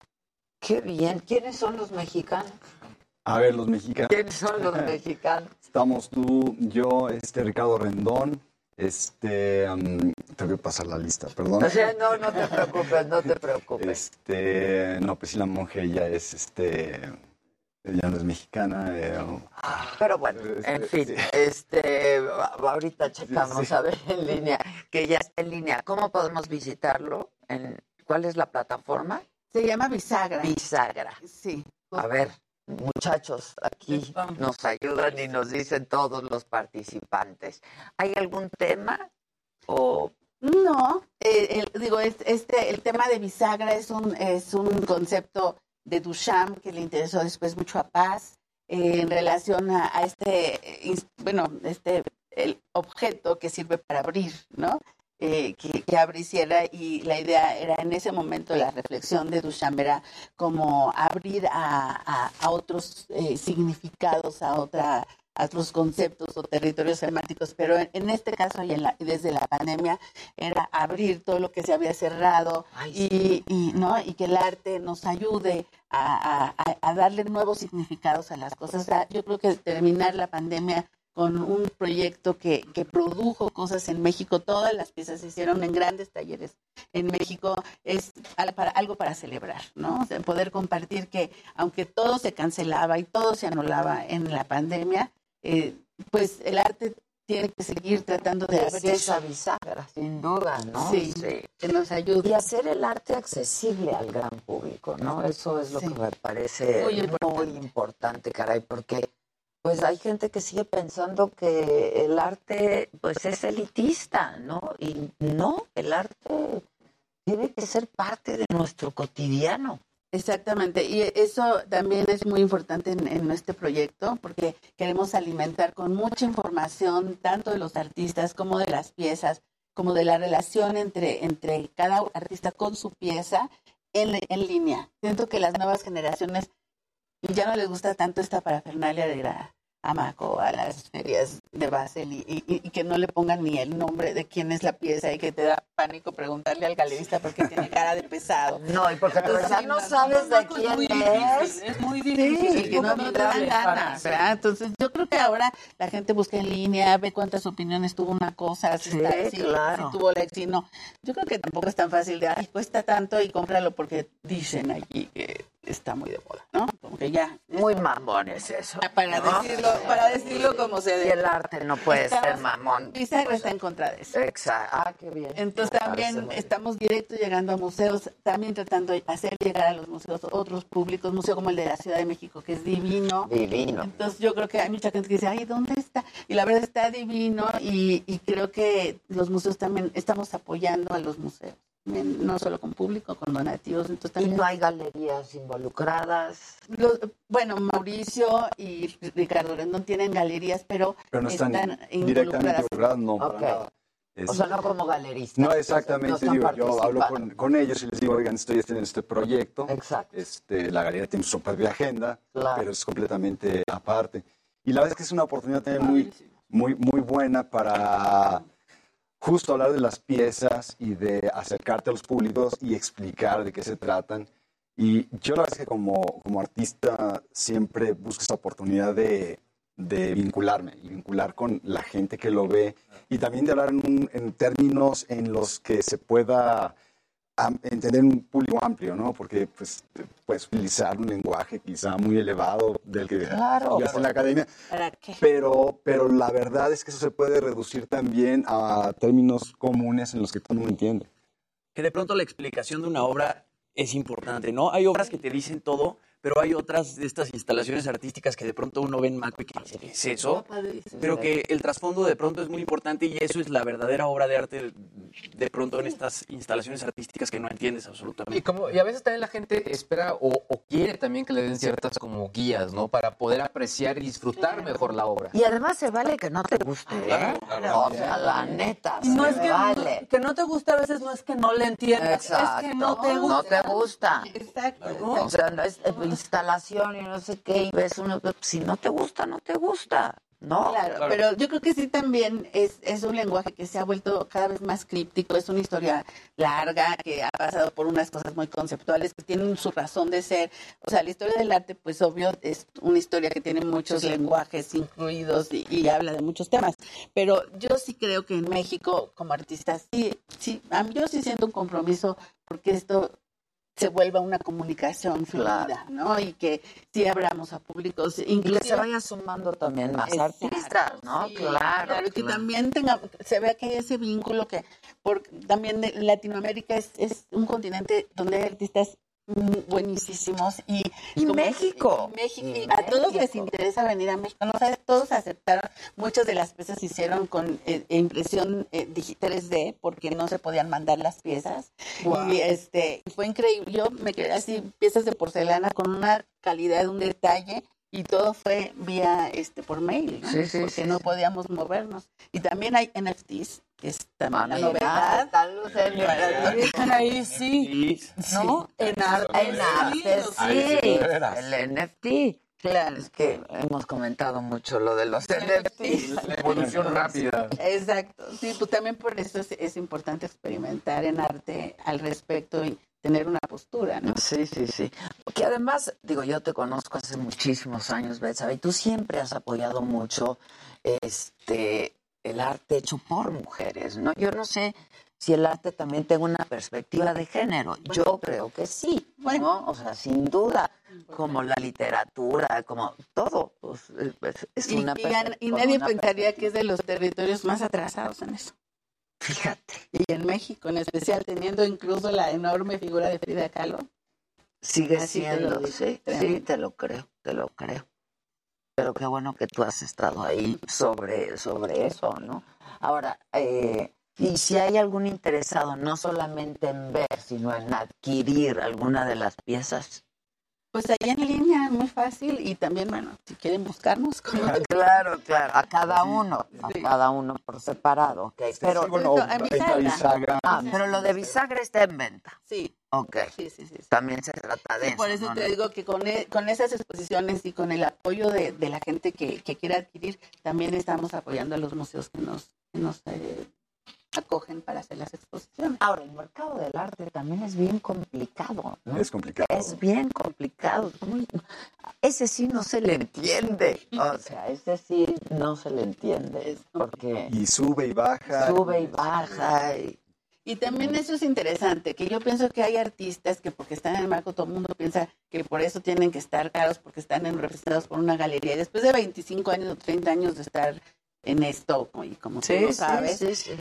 Hay artistas que han estado en grandes galerías y después no los vuelves a ver. Entonces, y- o que tienen su- sus cinco minutos de fama y luego ya, y la gente Y ya, los no, y ya los compraste y ya no vale Y nada. ya no vale ¿eh? nada. vale Entonces nada. también- Son apuestas muy, o sea, muy riesgosas. Yo creo que tienes que comprar de veras lo que te gusta. Lo que te gusta. Sí, sí, es que no eres coleccionista. Ya si eres coleccionista ya es otra historia, ¿no? Y, Y tú- para, para abonar un poquito a, esto, a esto de, de, de bisagra, es, es todos los artistas, hemos estado en muchas galerías, muchas, en muchos países, algunos hemos cambiado, no, o no tenemos galería, pero lo importante es que todos estamos en colecciones de grandes museos, hemos participado en bienales internacionales, hemos- estamos en, en publicaciones importantes. Y las piezas que están en bisagra son piezas emblemáticas de los artistas, porque también luego en las ediciones pues escoge ahí lo que Sí, sí, quedó, sí. y entonces te lo compras por la firma, pero no porque sea una pieza emblemática del artista. Y estas incluso hay dos que están en Jumex, que son de la serie que está en Jumex en- y en otras colecciones importantes. Oye, Betsabe, ¿y hay ciertas similitudes entre los artistas que pertenecen a Bisagra o cada quien hace un trabajo completamente diferente? Pues eso sería interesante que analizarlo. Yo creo que hay algo como de, de lúdico, hay, hay una búsqueda de, de sacar de contexto este, los objetos. O, por ejemplo, eh, Narino Espina, que es muy, muy, un artista muy importante en Colombia, él ha trabajado sobre lo prehispánico. Entonces agarró el Bart Simpson, que tiene un diseño. Ya lo Entonces Bart. tiene- sí, y él es famosísimo. El Bart en su, en su trabajo Es muy famoso. muy famoso porque justo creo que es esa figura tan hierática del- de la animación que coincide con esta cosa a veces de, de Sí. rígida de algunas este de una iconografía prehispánica tanto que cuando lo ha hecho en piedra en las zonas donde donde hay pre- eh, eh, prehispánicas, de Prehispánicas, Colombia, sí. lo- cuando sale y, y lleva las piezas lo han lo han parado por traficante de No. entonces les dice pero cómo y hasta Es luego lo Simpson, ¿no? Claro, claro. Ese no existía. Ese está increíble. No, ahorita lo que estamos viendo está padrísimo. Sí, la fotografía de Mauricio también Es padre. es espectacular, o sea, como No, no, y es justo eso, ¿no? Como Ese- A ese me volvió loco. Es que sí. Ese me Yo se los digo, es mi fotógrafo favorito, neta, es, es A buenísimo. mí esa me encantó. Es lo máximo. Y por ejemplo, este, lo que están haciendo son cuántas, dos, Ah, 20. serie de, De de 20. 20. De 20. Y sin, sin más, porque también ahorita va a estar expuesta en México. Y eso le da un valor, Sí, ¿no? claro. Y lo vamos a llevar a Los Ángeles, a Nueva York, a, a- a Francia. Y si se el- acaban esas 20, pues ya presentan otra. otra pieza, Otra pero pieza, no va a haber ¿no? este, reedición de las mismas, porque eso también se, se vuelve poco serio. ¿eh? Exacto, exacto. Ahora, este, es un poco ociosa mi pregunta, pero económicamente hay como de todo, o sea, hay como No, todos mismo accesible a todos el mismo precio. Sí, que también eh, Fue un acuerdo entre con, pues, ustedes. Bueno, todos tenemos una carrera que tiene, pues yo creo que una, una solidez semejante. Exacto. Estamos en las mismas colecciones. Este, por ejemplo, Nadine hizo cierta concesión en dar el Simpson eh, a- al cierto precio. precio. Sí, este, y también es raro que las mujeres y los hombres estemos al mismo precio. Te quiero decir que Sí, porque es los así. hombres siempre venden más caro. Sí. Ya estuvo. También la edición de Mauricio es- una super pieza, nada más que es más pequeña y las ediciones siempre muy chiquitas. Entonces, 20 ya nos permite dar un precio más accesible.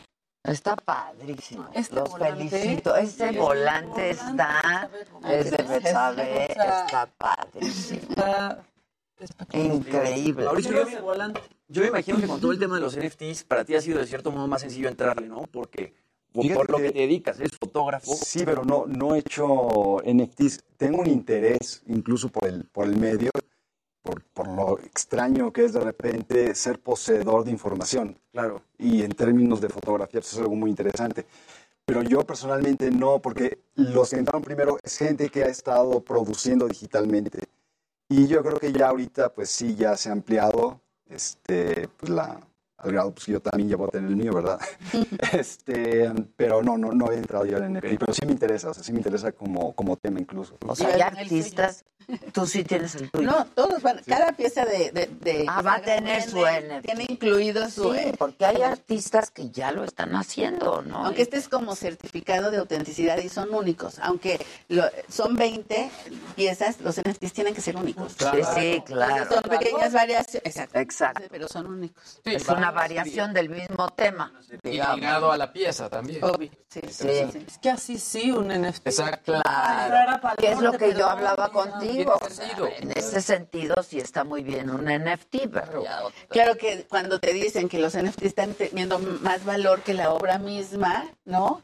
Eh, eso yo no lo entiendo mucho. Sí. No sé, de, de nuestra parte fue como un interés de experimentar, abrir a estas nuevas generaciones que igual Bueno, es ese que tipo ven, de cosas. ven la obra en su celular, ¿no? La ven más seguido de pronto que si la tienes en tu casa. No, pues sí, digo, en- una exposición es posible que la visiten más en redes sociales. Claro. Que gente física, más durante la pandemia, yo hacia el final, bueno, todavía no acababa, pero digamos que unos meses antes, este, tuve una exposición y estoy seguro que hubo más gente visitando En línea. en línea.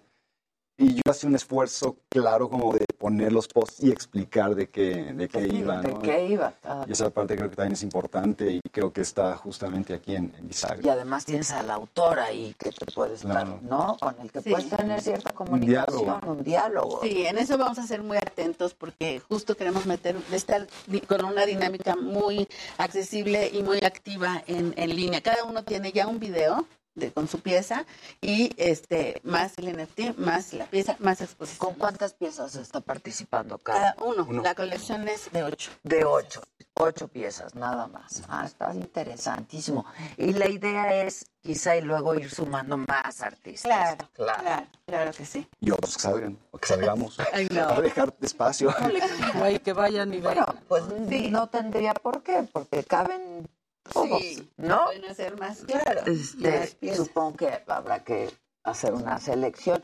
Y, y luego también fijarse en artistas emergentes, ¿no? Este, Fíjate que no, que no, a mí me parece genial lo de emergentes, pero lo que sí queremos ofrecer En este- en- esta, en como, como parte ya del consolidados, statement con una trayectoria. Que, que la gente sepa que Estás- es algo seguro. claro, que estás comprando Y- algo. Sí, que, que ya hemos subido, bajado, ido, venido, este, galerías en Europa, galerías en Nueva York, todos hemos pasado por ese por esa trayectoria y al final pues todos seguimos, seguimos exponiendo en museos, seguimos en bienales, seguimos en, todo, en todas las plataformas importantes para el arte, ¿no? Entonces eso sí da una garantía y sí me parece Claro, importante. claro. Yo que he hecho este ediciones con otras otros proyectos, como después de toda esa experiencia, me, me parecía buscar qué era lo que podía dar garantía a quien le quiere entrar al arte contemporáneo, Claro. especialmente los nuevos coleccionistas, que no sientan que les pueden tomar el pelo y además que sienten que las piezas, su pieza, Tiene un va- la valor, busquen un claro. libro, busquen un libro y ya, pues es de la misma serie la mía. tiene un es valor emblemática. Y se acabó, ¿no? O sea, está bien interesante, los felicito. Yo me refería a que hicieran otra plataforma, porque con su conocimiento, su experiencia, buscar artistas emergentes está padrísimo, ¿no? No, eso es padrísimo. Y la verdad hay, hay, hay muchísima creatividad en México. En y México hay- está sí. muy cañón. Sí. Muy Qué mejor apoyo que el de los artistas consolidados, ¿no? De pronto, No, la o gente sea, se la ve o los muy difícil. galeristas, los galeristas, pues que, que le entienden al asunto, ¿no? Claro. Claro. Sí, está padrísimo. No, pues muchas felicidades. Entonces, la plataforma es Bisagra. Son ocho piezas, una de cada uno de los artistas. Hay cuatro mujeres, hay cuatro hombres, cuatro son mexicanos, cuatro son extranjeros, todos consolidados y 20 piezas solamente por cada una de esta obra, ¿no? ¿Lo entendí bien? Lo entendí muy bien. De hecho, voy a entrar ahorita. Por favor. ¿Se compra en línea también o Sí, sí, sí, sí, sí. ¿Sí? Creo que sí. Ok. Ahora lo vemos. Ahora vemos. Seguro ahí dice. ¿no? Seguro ahí dice. Felicidades. Y qué gusto verte de nuevo, Betsa. De verdad. Muchísimas gracias por invitarme. Muchas gracias, gracias. Hacemos una pausa y volvemos. No se.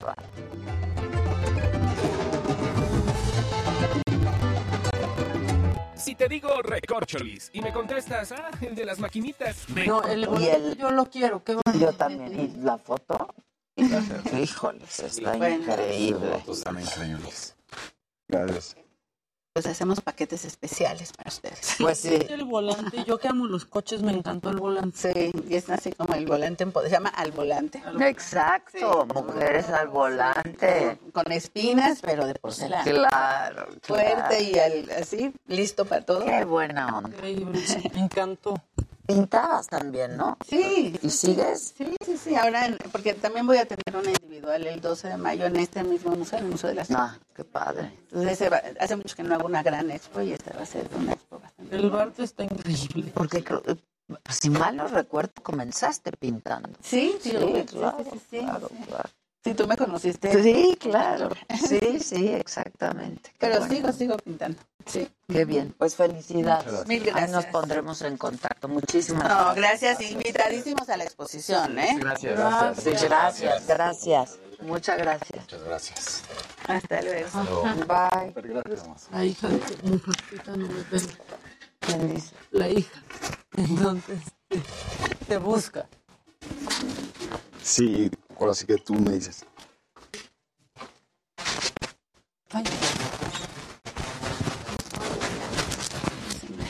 Ahora, miren, yo ni estaba en México. Ustedes los van a poner ahorita en el círculo de la lectura.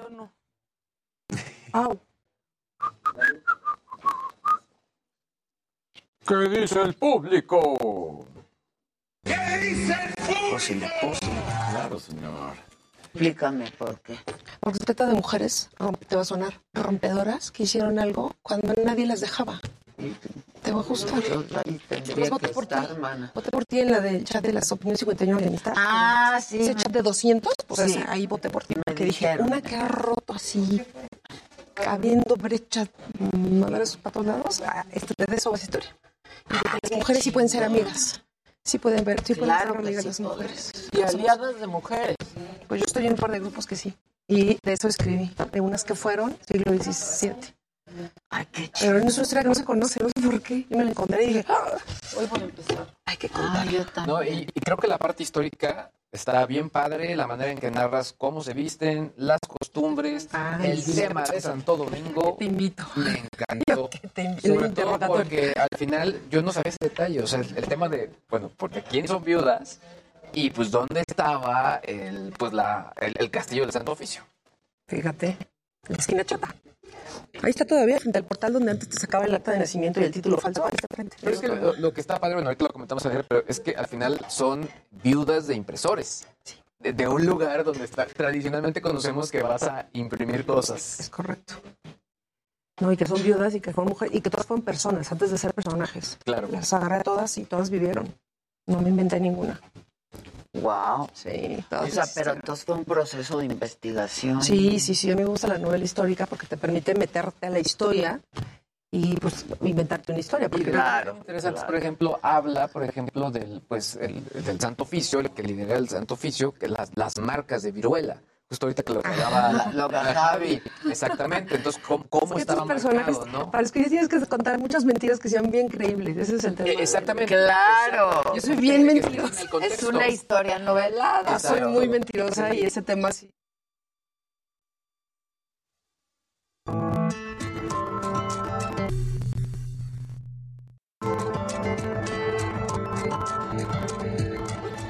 ¿Y, y vote- votaste por mí? ¿No gané o qué pasó? No sé, todavía no sé. Ah, no, es No que... sé, es que tú no estás en el chat, Luisito, es que No, dos ya, mil ya sé qué pasa. Es que hacía falta no sé qué cosa que hacer y no tuve tiempo. Pero vota por ti, vota por ti. Gracias. Mónica Hernández, escritora. Pues es que nos mandó libro a todos. Yo estaba de viaje, mana, la verdad. Se vale. Ellos Semana tuvieron que haber leído el libro. ¿Qué pasó? Yo no tengo excusa. No tengo excusa, pero voy a empezar. Exacto. No tengo excusa, pero tengo disposición. Acá, eso cuenta, eso cuenta. Eso, Eso es lo importante. Qué bonito programa que estás. Estamos hablando de cosas padres como el arte, ¿no? Estu- estu- no sé si te encontraste por aquí dos artistas increíbles mexicanos. Estaba viendo. Ajá, y luego tú, escritora, me gustan estos programas. Cuéntanos, cofradía, la cofradía de las viudas. Cuéntame. Te traigo una historia de lo que somos capaces de hacer los seres humanos, en este caso mujeres, para mantenerse vivas, para conseguir el poder y para mantenerlo. Es una historia acerca del poder.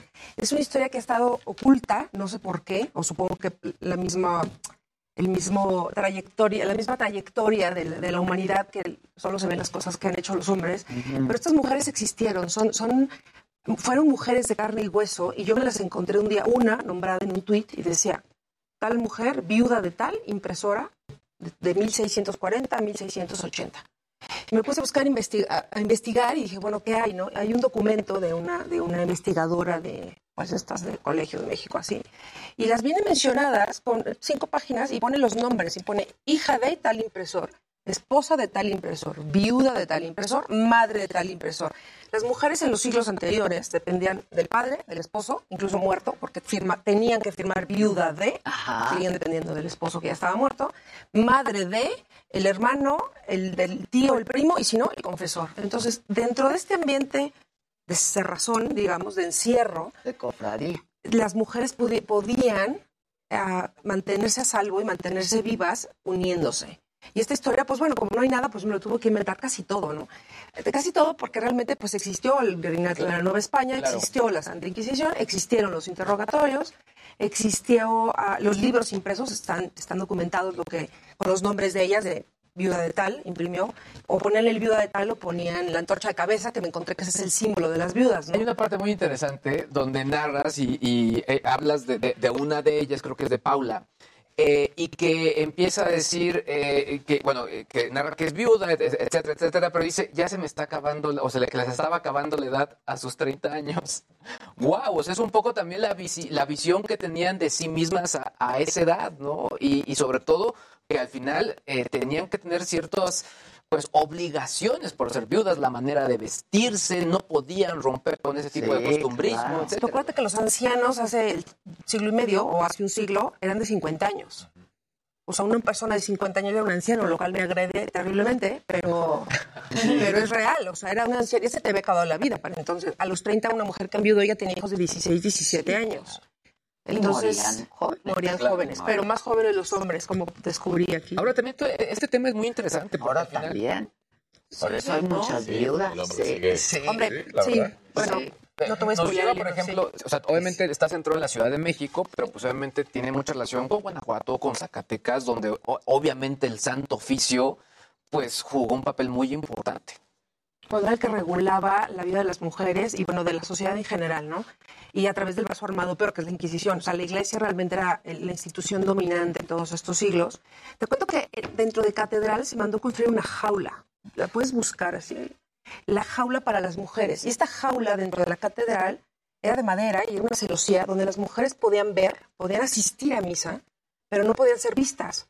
Entonces, el obispo Palafox, cuando fue este virrey interino, mandó quitar la jaula para que ni las mujeres, y eso que eran las mujeres, la esposa del virrey, las de la corte, las que podían entrar a misa a la catedral, que era latín y de espaldas, pero incluso eso se les negó. Tenían que ir a misa al horario de mujeres y de ahí podían reunirse un chocolate y ya está. Tenían que salir acompañadas a la calle, viudas, casadas, solteras, con el séquito de nanas y de criadas y esto para cargarles las cosas. Tenían que vestir de negro, tenían que... Te voy a contar más reciente. Mi madre en los 60 usaba pantalones, ya era de estas mujeres liberales y rompedoras y excéntricas. Para entrar a misa tenía que rentar una enagua en la entrada junto con un velo. Estoy hablando de los 60 antes de que yo naciera.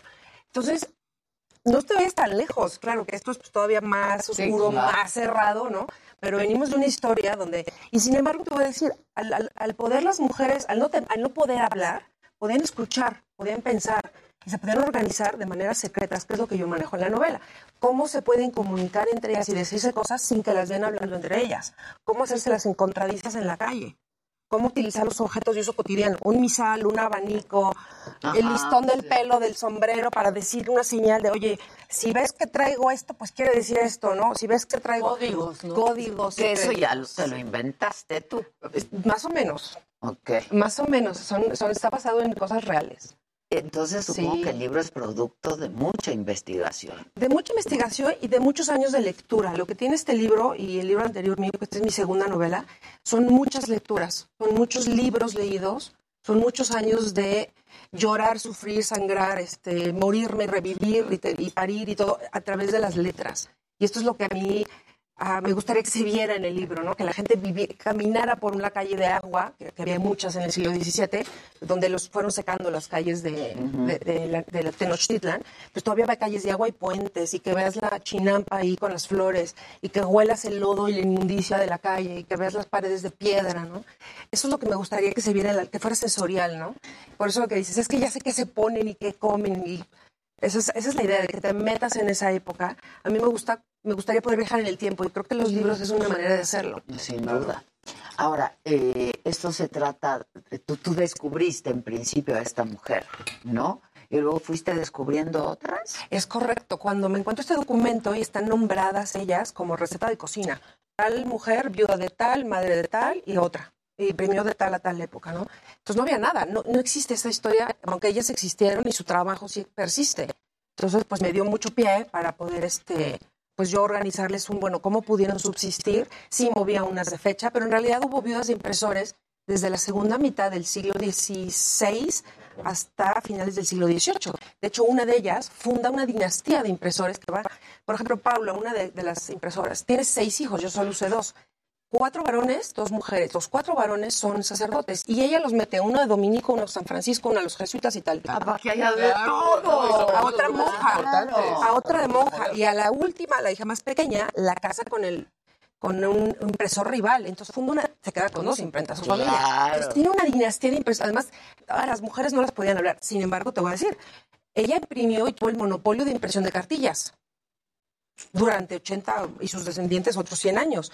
Tuvo el monopolio de la impresión del secreto del Santo Oficio. El secreto del Santo Oficio en los documentos internos de la Inquisición los imprimió ella.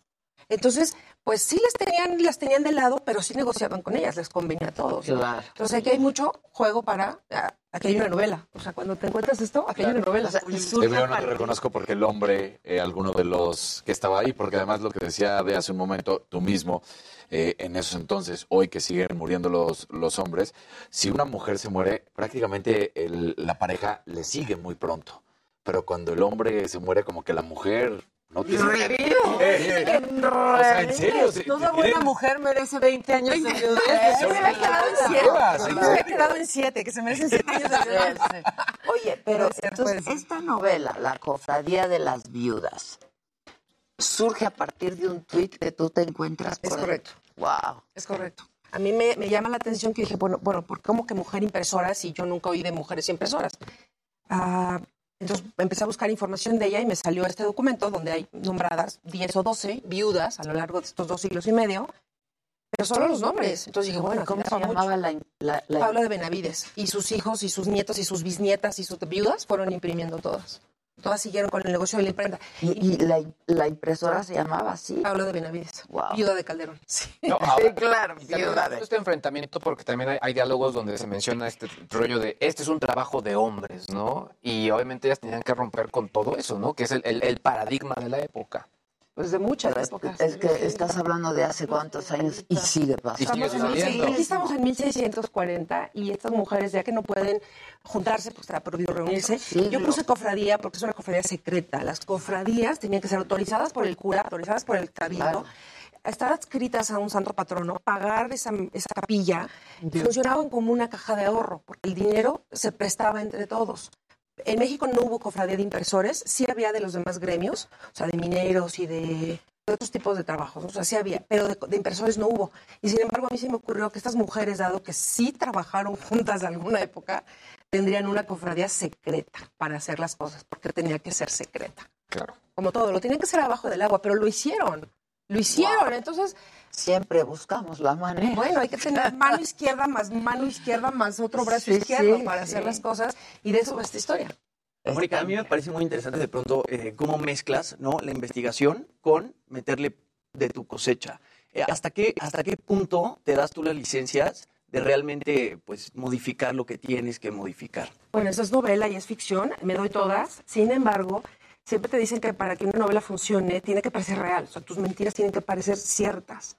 Y esto es un, eso es un tema muy importante cuando escribes y reescribes, porque estas cosas se hacen durante mucho tiempo. O sea, no, la gente cree que no es un trabajo, te imaginan así en una mesa muy bonita con un jardín y el perro en el suelo. Sí, Estás con la mascarilla de aguacate y revisando el mismo texto 300 veces en lo que señora pongo la lavadora, ¿no? O sea, es, esto lo hice en pandemia. Este libro fue en pandemia, con lo cual mi casa llena de gente y se llegaba el súper y la tintorería y la tarea de la niña de mamá, me ayudas a subirle, la muchacha que quería no sé qué. O sea, es, es difícil abstraerse y dedicarse ocho horas diarias o 10 horas diarias durante muchos meses a reescribir cada página, ¿no? Es eso, ¿no? Es más el tema de la revisión y de la edición. ¿Y le- qué le quieres decir y que sea creíble, ¿no? Y, revi- y re- pelotearlo con el editor de ver esto, son muchos hechos, métele más alma a tu personaje, ¿no? Y diseñar cada personaje. Si es un trabajo, parece que no, cuando lo ves así dices, uy, no, no sé de todas las hojas que lleva.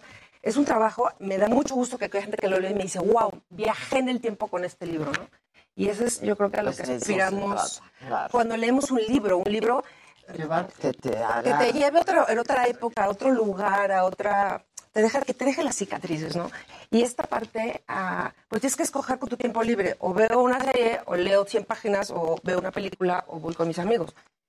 Eso es lo que tiene que tener un libro, ¿no? Que te diga, dejo todo lo demás y me voy a dedicar a leerlo. Pero es que como una serie que te atrapa, pues igual una novela, ¿no? Y que no se te olvide. Un poco el, el tema es que al tener tanto dato real, pues también aprendes. Aprendes de la cultura, aprendes de la historia, aprendes del país. O sea, está, está padrísimo eso, ¿no? Te agradezco porque dicen que un buen libro te lleva a otro buen libro. Entonces, si te manda a investigar, que me han dicho, oye, me mandaste a buscarlo, que sea en Wikipedia y a googlearlo. Lo de Santo Domingo, porque... Ah. Pero todos los días le está padrísimo. Sí, no, hay que irse a tomar fotos, hay que este, ir a ver al, pues, a la Inquisición, el quemadero de San Diego, sí, sí, sí. Pero esa, esa parte es fascinante, a mí por lo menos me parece fascinante, de ir a buscar los lugares donde caminó gente hace cuatro o cinco siglos, y todos están ahí, ¿no? Y que en esas paredes te cuentan cosas así. Sí, claro. Te cuentan así. Hasta la vibra. Sí, sí, sí. Acuérdense que en las paredes Sí, claro. no solo todo lo oyen, también Lo todo lo cuentan. sí. Todo lo cuentan. Oye, y me parece muy interesante esto que nos decías en el corte antes de entrar, que, que eh, viene a demostrar tu novela que la amistad entre mujeres sí se puede. Sí existe. Sí existe. Yo siempre lo he dicho, ¿eh? que sí existe, la verdad, que somos hasta cómplices, ¿no? En, en muchos... en Hombre, en plan diferente, ¿no? Yo he estado con mi marido y me dice, oye, nos acabamos de encontrar con tal, y yo, ¿dónde? Sí, aquí, en la mesa de al lado. Somos, somos cómplices diferentes, Sí, ¿no? Las mujeres. Pero te voy a decir, es verdad que no somos ajenas, porque somos personas, a los sentimientos de envidia, de celos, de... Tenemos los mismos sentimientos que cualquier persona, independientemente del género. Y sin embargo, es verdad que las mujeres podemos ser amigas, podemos apoyarnos unas a otras. Yo tengo mi teoría que he sostenido siempre, cuando dicen que mujeres, las mujeres no podemos ser amigas y que hay mucha rivalidad y que hay mucha envidia. A ver, hay poco acceso a mujeres en los distintos quehaceres, ¿no? Ahora cada vez más. Pero antes, pues muy poco acceso a niveles, pues quizá de mayor jerarquía en cualquier quehacer, ¿no? Y entonces, pues claro, llega una, ¿no? O sea, pueden estar 10 en la carrera, pero solo llega una. Y entonces, bueno, pues ahí hay una competencia, pero pues puede ser una competencia muy, muy leal, no tiene que ser desleal. Y creo que en eso es eh, en donde hemos andado las mujeres y donde pues algunos no entienden eh, y, y dicen que pues las mujeres no podemos ser amigas, ¿no? Este, Miren, no necesitamos ser amigas, podemos ser compañeras, podemos ser solidarias, pero hasta cómplices. podemos ser cómplices, podemos y ser aprender a que cofrades, digo yo. Estamos 10 en la carrera. Llegó una, hay que celebrarlo, ¿sabes? Porque pues todavía no hay acceso para las 10 y esa es la verdad y por eso seguimos luchando y batallando, ¿no? Hay que celebrar cuando llega una, porque eso significa que a lo mejor podemos llegar el resto. Ahí van, ahí van unas detrás de otras. Este, yo creo que sí. Am, yo sí creo que y ha existido, no solo hoy, hoy Mujeres se que más. rompen esquemas. y Mujeres que rompen esquemas. Mira, a mí cuando y me dicen alguna chica, es que el feminismo no tiene que ver conmigo, y yo, bueno, puede ser, pero hoy puedes votar, puedes escoger la carrera que quieres estudiar, pues es Gracias a todas ¿En qué universidad puedes usar pantalones, te puedes cortar el pelo, puedes usar un escote, puedes entrar a una iglesia? Hablar con otras mujeres. Puedes hablar con otras mujeres y reunirte puras mujeres a tomar un alcohol si te apetece. Y antes no se podía. Entonces el feminismo no tendrá que ver contigo, pero tú sí tienes que ver con el feminismo porque vienes de una historia de atrás. Y a veces tan atrás como el siglo XVII. A veces tan atrás como el siglo XVII. Está muy La industria editorial en México subsiste porque hubo mujeres viudas de impresores que mantuvieron su negocio sin ser aristócratas ni nada y lo mantuvieron durante la colonia. Y eso es una historia que alguien tenía que contar, así que Súper interesante. Lo voy a leer este fin de semana. te lo vas a leer rápido. Sí, no, lo dudo. Lo que pasa es que he tenido un poco de trabajo. no sé por qué. Esto es non-stop. Pero a mí me encanta la lectura, la verdad, la disfruto muchísimo, me encanta. Y la novela me fascina. Esta se lee rápido. Exacto. Esta se lee Sí. ¿Tú ya la acabaste? No, no, la verdad es que voy muy atrasado, pero oh, como que me gustó porque mu- muy pronto hay atrapa. muchísimos detalles. De hecho, el, como entras, eh, ese interrogatorio que se da sin hacer ningún tipo de spoiler, ya te mete en No, el interrogatorio es muy importante porque te parte la novela como en partes, ¿no? Y es el que te explica la historia de a dónde va a ir y cómo va a llegar, aunque no sabes cómo va a terminar. Y el interrogatorio es muy curioso porque me leí muchos interrogatorios de la Santa Inquisición y de verdad está entre lo trágico y lo cómico, porque eran tan, tan, tan ridículos, usted le puso nombre al gato. La gente que se llevaban a la Inquisición, llegaba el piquete de soldados a las 3 de la mañana a tu casa, tocaban el portón, te agarraban entre seis soldados, te metían en un carro con barrotes, ni tu familia sabía de qué te estaban acusando y capaz, que no te volvían a ver, no te decían de qué te estaban acusando. Se empiezan los interrogatorios durante días, semanas, y te torturan para que confieses algo que no sabes ni de qué te acusaron o quién, porque no, no nos equivocamos.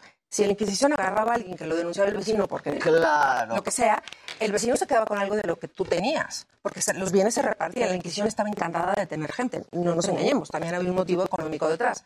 Entonces, la gente que enterraban en los calabozos, pues que no salía, por- se les pasó en el interrogatorio, ¿no? Y, y el- los interrogatorios eran de este tipo, para cansar. Cuando me leí tantos dije, es que es para cansarlos mentalmente, porque. Claro. ¿Qué, qué te están preguntando, no? Entonces, hay preguntas que las puse porque me parecieron tan absurdas. qué? ¿Cómo que son qué? re- que si bautizaste al gato, que si tú crees que Cris- Cristo estaba vivo cuando le metieron la lanza, que si tú sabes que este María le dio el de su carne a su hijo. Unas Exacto, preguntas pregunta, teológicas. que es como de, para ¿cómo? Para confundirte. Exacto. Metí unos pedazos que me Es una parecieron. tortura mental Claro, brutal. es una tortura mental. Entonces terminas confesando que sí, que te llamas Juan, o sea, es que te, te terminas acusando lo que sea con tal que te dejen hice, y porque te empiezan arrancando la uña, ¿no? Y luego te las aplastaban. Entonces empezaban poco a poco para que dijeras lo que, lo que querían que dijeras. Y, y estaban acostumbradísimos, ¿no? Entonces metí las partes que me parecieron de los interrogatorios que leí, que yo les decía, esto tiene que ser broma, o sea, esto tiene que ser un meme, ¿no? Y no, son documentos archivados y de verdad estoy diciendo esto a la gente, o sea, es insulto a la inteligencia, pero también es trágico porque por eso la gente se moría, ¿no? Claro. Usted le bautizó al gato, coño, yo sí bautizo a mis gatos y mis perros, si no, ¿cómo los distingo? ¿Cómo me pela el gato si, no le, si le hablo y no Si me... no no? le si no le pongo nombre, no viene, ¿no? A comer, yo qué sé, claro que le pones nombre al gato, o sea, no te sé decir. Y ese tipo de cosas, pues, este, venimos de esta historia, ¿eh? Eso sí es, eso también es un poco, es un poco de miedo que digas, venimos de aquí, así éramos antes, así eran nuestros antepasados, porque de esos genes algunos todavía estamos hoy. Claro, que sin duda. De ahí venimos. Qué interesante. Bueno, Mónica Hernández, la cofradía de las viudas, mujeres que desafiaron a la Santa Inquisición y ahora sus vidas están en peligro. ¡Wow! Eh, Es ya, que saben lo que hacen. es- ya está a la venta en todos En lados. todos lados. El electrónico, físico, es de Planeta, el sello es Martínez Roca. Ah, y yo le voy a adoro a la gente que no se ve, pero que hace que todo esto esté aquí. Pues claro. Es muchísima gente. Pues bueno, igual que ustedes. ¿no? claro, Ustedes sí. se ven aquí, las caritas tan rojos. y Y, realmente los- hay una cantidad de gente allá atrás que no Sin se ve, duda. pero ahí está. Y si no Sí, estuviera, claro. no, se ve nada, no, se sale ve nada. Oye, y eres columnista también. Soy columnista también. ¿Dónde estás? En Opinión 51. Ah, ok. es que yo también estoy en opinión 50. Tú estás como, yo digo, vendes piñas, porque estás aquí, y estás aquí, y estás acá, estás acá. Y vendes piñas. sí. Está difícil. Está, está difícil. Este, bueno, participo creo que una vez al mes, ¿no? Nos toca como una vez, una vez al mes. nos Va, toca. una vez al mes. Ah, tú, tú, Uno, yo dos al mes. tú dos Tengo al mes. tiempo libre todavía. Yo todavía no estoy Bueno, es que tú escribes. Yo escribo todo el día, sí. sí, ¿Sobre qué escribes? ¿De, de qué es tu, tu, tu De cuestiones columna? históricas, o sea, hago relación entre las ¿Tú cuestiones. estudiaste historia? No, yo estudié administración, yo soy tecnócrata, proscrita. Ah, mira. Estudié una maestría en comercio internacional. Ah, yo creo que también tiene que ver con esto. Cuando yo dije, voy a quiero escribir, estudiar esto, ni, ni la carrera existe. Y en tu casa te dicen, te vas a morir de hambre. Estudia una carrera que te dé Sí, trabajo. claro, Porque además yo creo que, sin- en mi caso, al ser dos mujeres, mi padre nunca dijo, en lo que te casas. No lo pensó así. Sin embargo, ah, yo sí ejercí, tuve trabajos, etcétera, en México y en España, ah, áreas de marketing, etcétera, pero siempre tenía mi libro ahí lo de la comida, ¿no? Yo devorando libros, y eso es lo que me ha mantenido. En un cambio de trabajo dije, ya no quiero trabajar. ¿Qué quieres hacer? ¿Escribir? Pues escribir. ¿Qué tengo que hacer? Pues ve a taller, ve a cursos. Entonces estuve en eso, tallereando. ¿Desde hace cuánto? Desde hace... Los talleres empecé hace 10 años. Ya. Fue cuando decidiste. que solo y digo, afortunadamente tengo el apoyo de alguien que no tengo que pagar las cuentas, porque si no, no hubiera podido. Eso también hay que Porque hay que pagar las cuentas, hay que pagar La luz, pues, te, te la cortan, el yogur, si se reproduce en el refri, el Sí. de baño no se reproduce en el Exacto. baño. Entonces, que justo ayer me preguntaban, cosas. ¿no? De jóvenes comunicadores que me decían, ¿qué les recomiendas? Y les dije, no, no, no, no acudan a mí, ¿no? Pero les dije, nos toca tomar decisiones importantes en la vida cuando somos todavía muy jóvenes, 17, 18 años, ya tienes que decidir qué demonios vas a hacer por el resto de tu vida. ¿No? Y yo dije, ¿y si se equivocan? Y si de pronto ya están estudiando una carrera y sienten que no es lo suyo, cambien. No pasa nada, ¿no? No sientan que ya perdieron tres años. Ganaron tres años. Y pues hay que ir por lo que te gusta de verdad. Hay y que te tener apasiona. arruguitas y canitas para saberlo. Pues sí, la verdad dices es, y no te es que es cierto, es es cierto. A los 17 años quieres comerte la vida, es lo que quieres, ¿no? Este, a puños. No te cambie por la boca. Exacto, exacto. No se puede. Bueno, pues ya está en todos lados, hay que comprarla, hay que leerla. Este, todos tenemos. tenemos nuestra copia porque la mando para todos, el círculo de lectura. Que la disfruten mucho. Muchas gracias. Que la disfruten mucho. No, muchas gracias. Gracias a ustedes. Este, qué pasa. Yo la voy a leer este fin de semana. ¿Tú tienes tu propia copia? La tengo en mi bolsa. Y haces... Sigues... La tengo llena de notas de esto y iba en otro renglón. Esto está raro ni equivocado. Y así, ya sabes, que no hay nada mejor crítico que uno mismo. Claro, y luego, pues para la próxima edición, ¿no? Esperemos que sí. Yo tengo más ilusión Exacto. de que sí se va a reimprimir. ¿Qué tiraje tiene? No sé, ahora es un secreto de Estado los tirajes. Ah, ya no pone. Antes lo ponía en la última página y ahora es un secreto de Estado. Siempre ponen. siempre. No, ya tiene muchos años que no tienen. Muchos años que lo Ya no quitaron. me he fijado, fíjate. No, hace muchos años que lo quitaron. Es este secreto de Estado, yo creo. Claro. Es como la porque- receta de la. Porque la también es que hay escritores que venden más que otros. Claro. No, pero Ahora también está la- en digital. Digo, Sí, sí, es sí, importante mencionar. digital. Sí, sí. Igual para los. Perdón, perdón, perdón. Digo, o sea, Pero no es igual. No, no es igual. No gusta el olor de la tinta. Pero para aquellos que quieran. huele a rayos, ¿eh? Pero- Buenísimo, está en digital también. Mónica, este, qué gusto. Qué gusto verte. Igualmente, igualmente. Y gracias por votar por mí.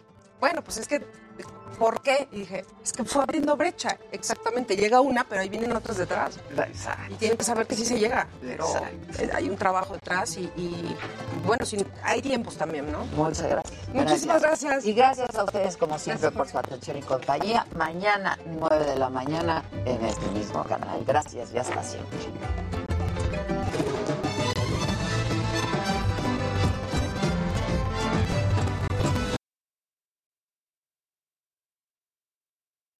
Algunos les gusta hacer limpieza profunda cada sábado por la mañana. Yo prefiero hacer un poquito cada día y mantener las cosas frescas con Lysol. Las toallas desinfectantes Brand New Day de Lysol hacen súper conveniente limpiar superficies como controles remotos, tabletas, celulares y más, eliminando el 99.9% de virus y bacterias, con una fragancia que lleva tus sentidos a un paraíso tropical. No solo limpies, limpia con Lysol. Con Verizon, mantenerte conectado con tus seres queridos es más fácil de lo que crees. Obtén llamadas a Latinoamérica por nuestra cuenta con Globo Choice por tres años con una línea nueva en ciertos planes al Nemery. Después, solo 10 dólares al mes. Elige entre 17 países de Latinoamérica como la República Dominicana, Colombia y Cuba. Visita tu tienda Verizon hoy. Escoge uno de 17 países de Latinoamérica y agrega el plan Globo Choice elegido en un plazo de 30 días tras la activación. El crédito de 10 dólares al mes se aplica por 36 meses. Se aplica en términos adicionales. Se incluye hasta 5 horas al mes al país elegido. Se aplican cargos por exceso de uso.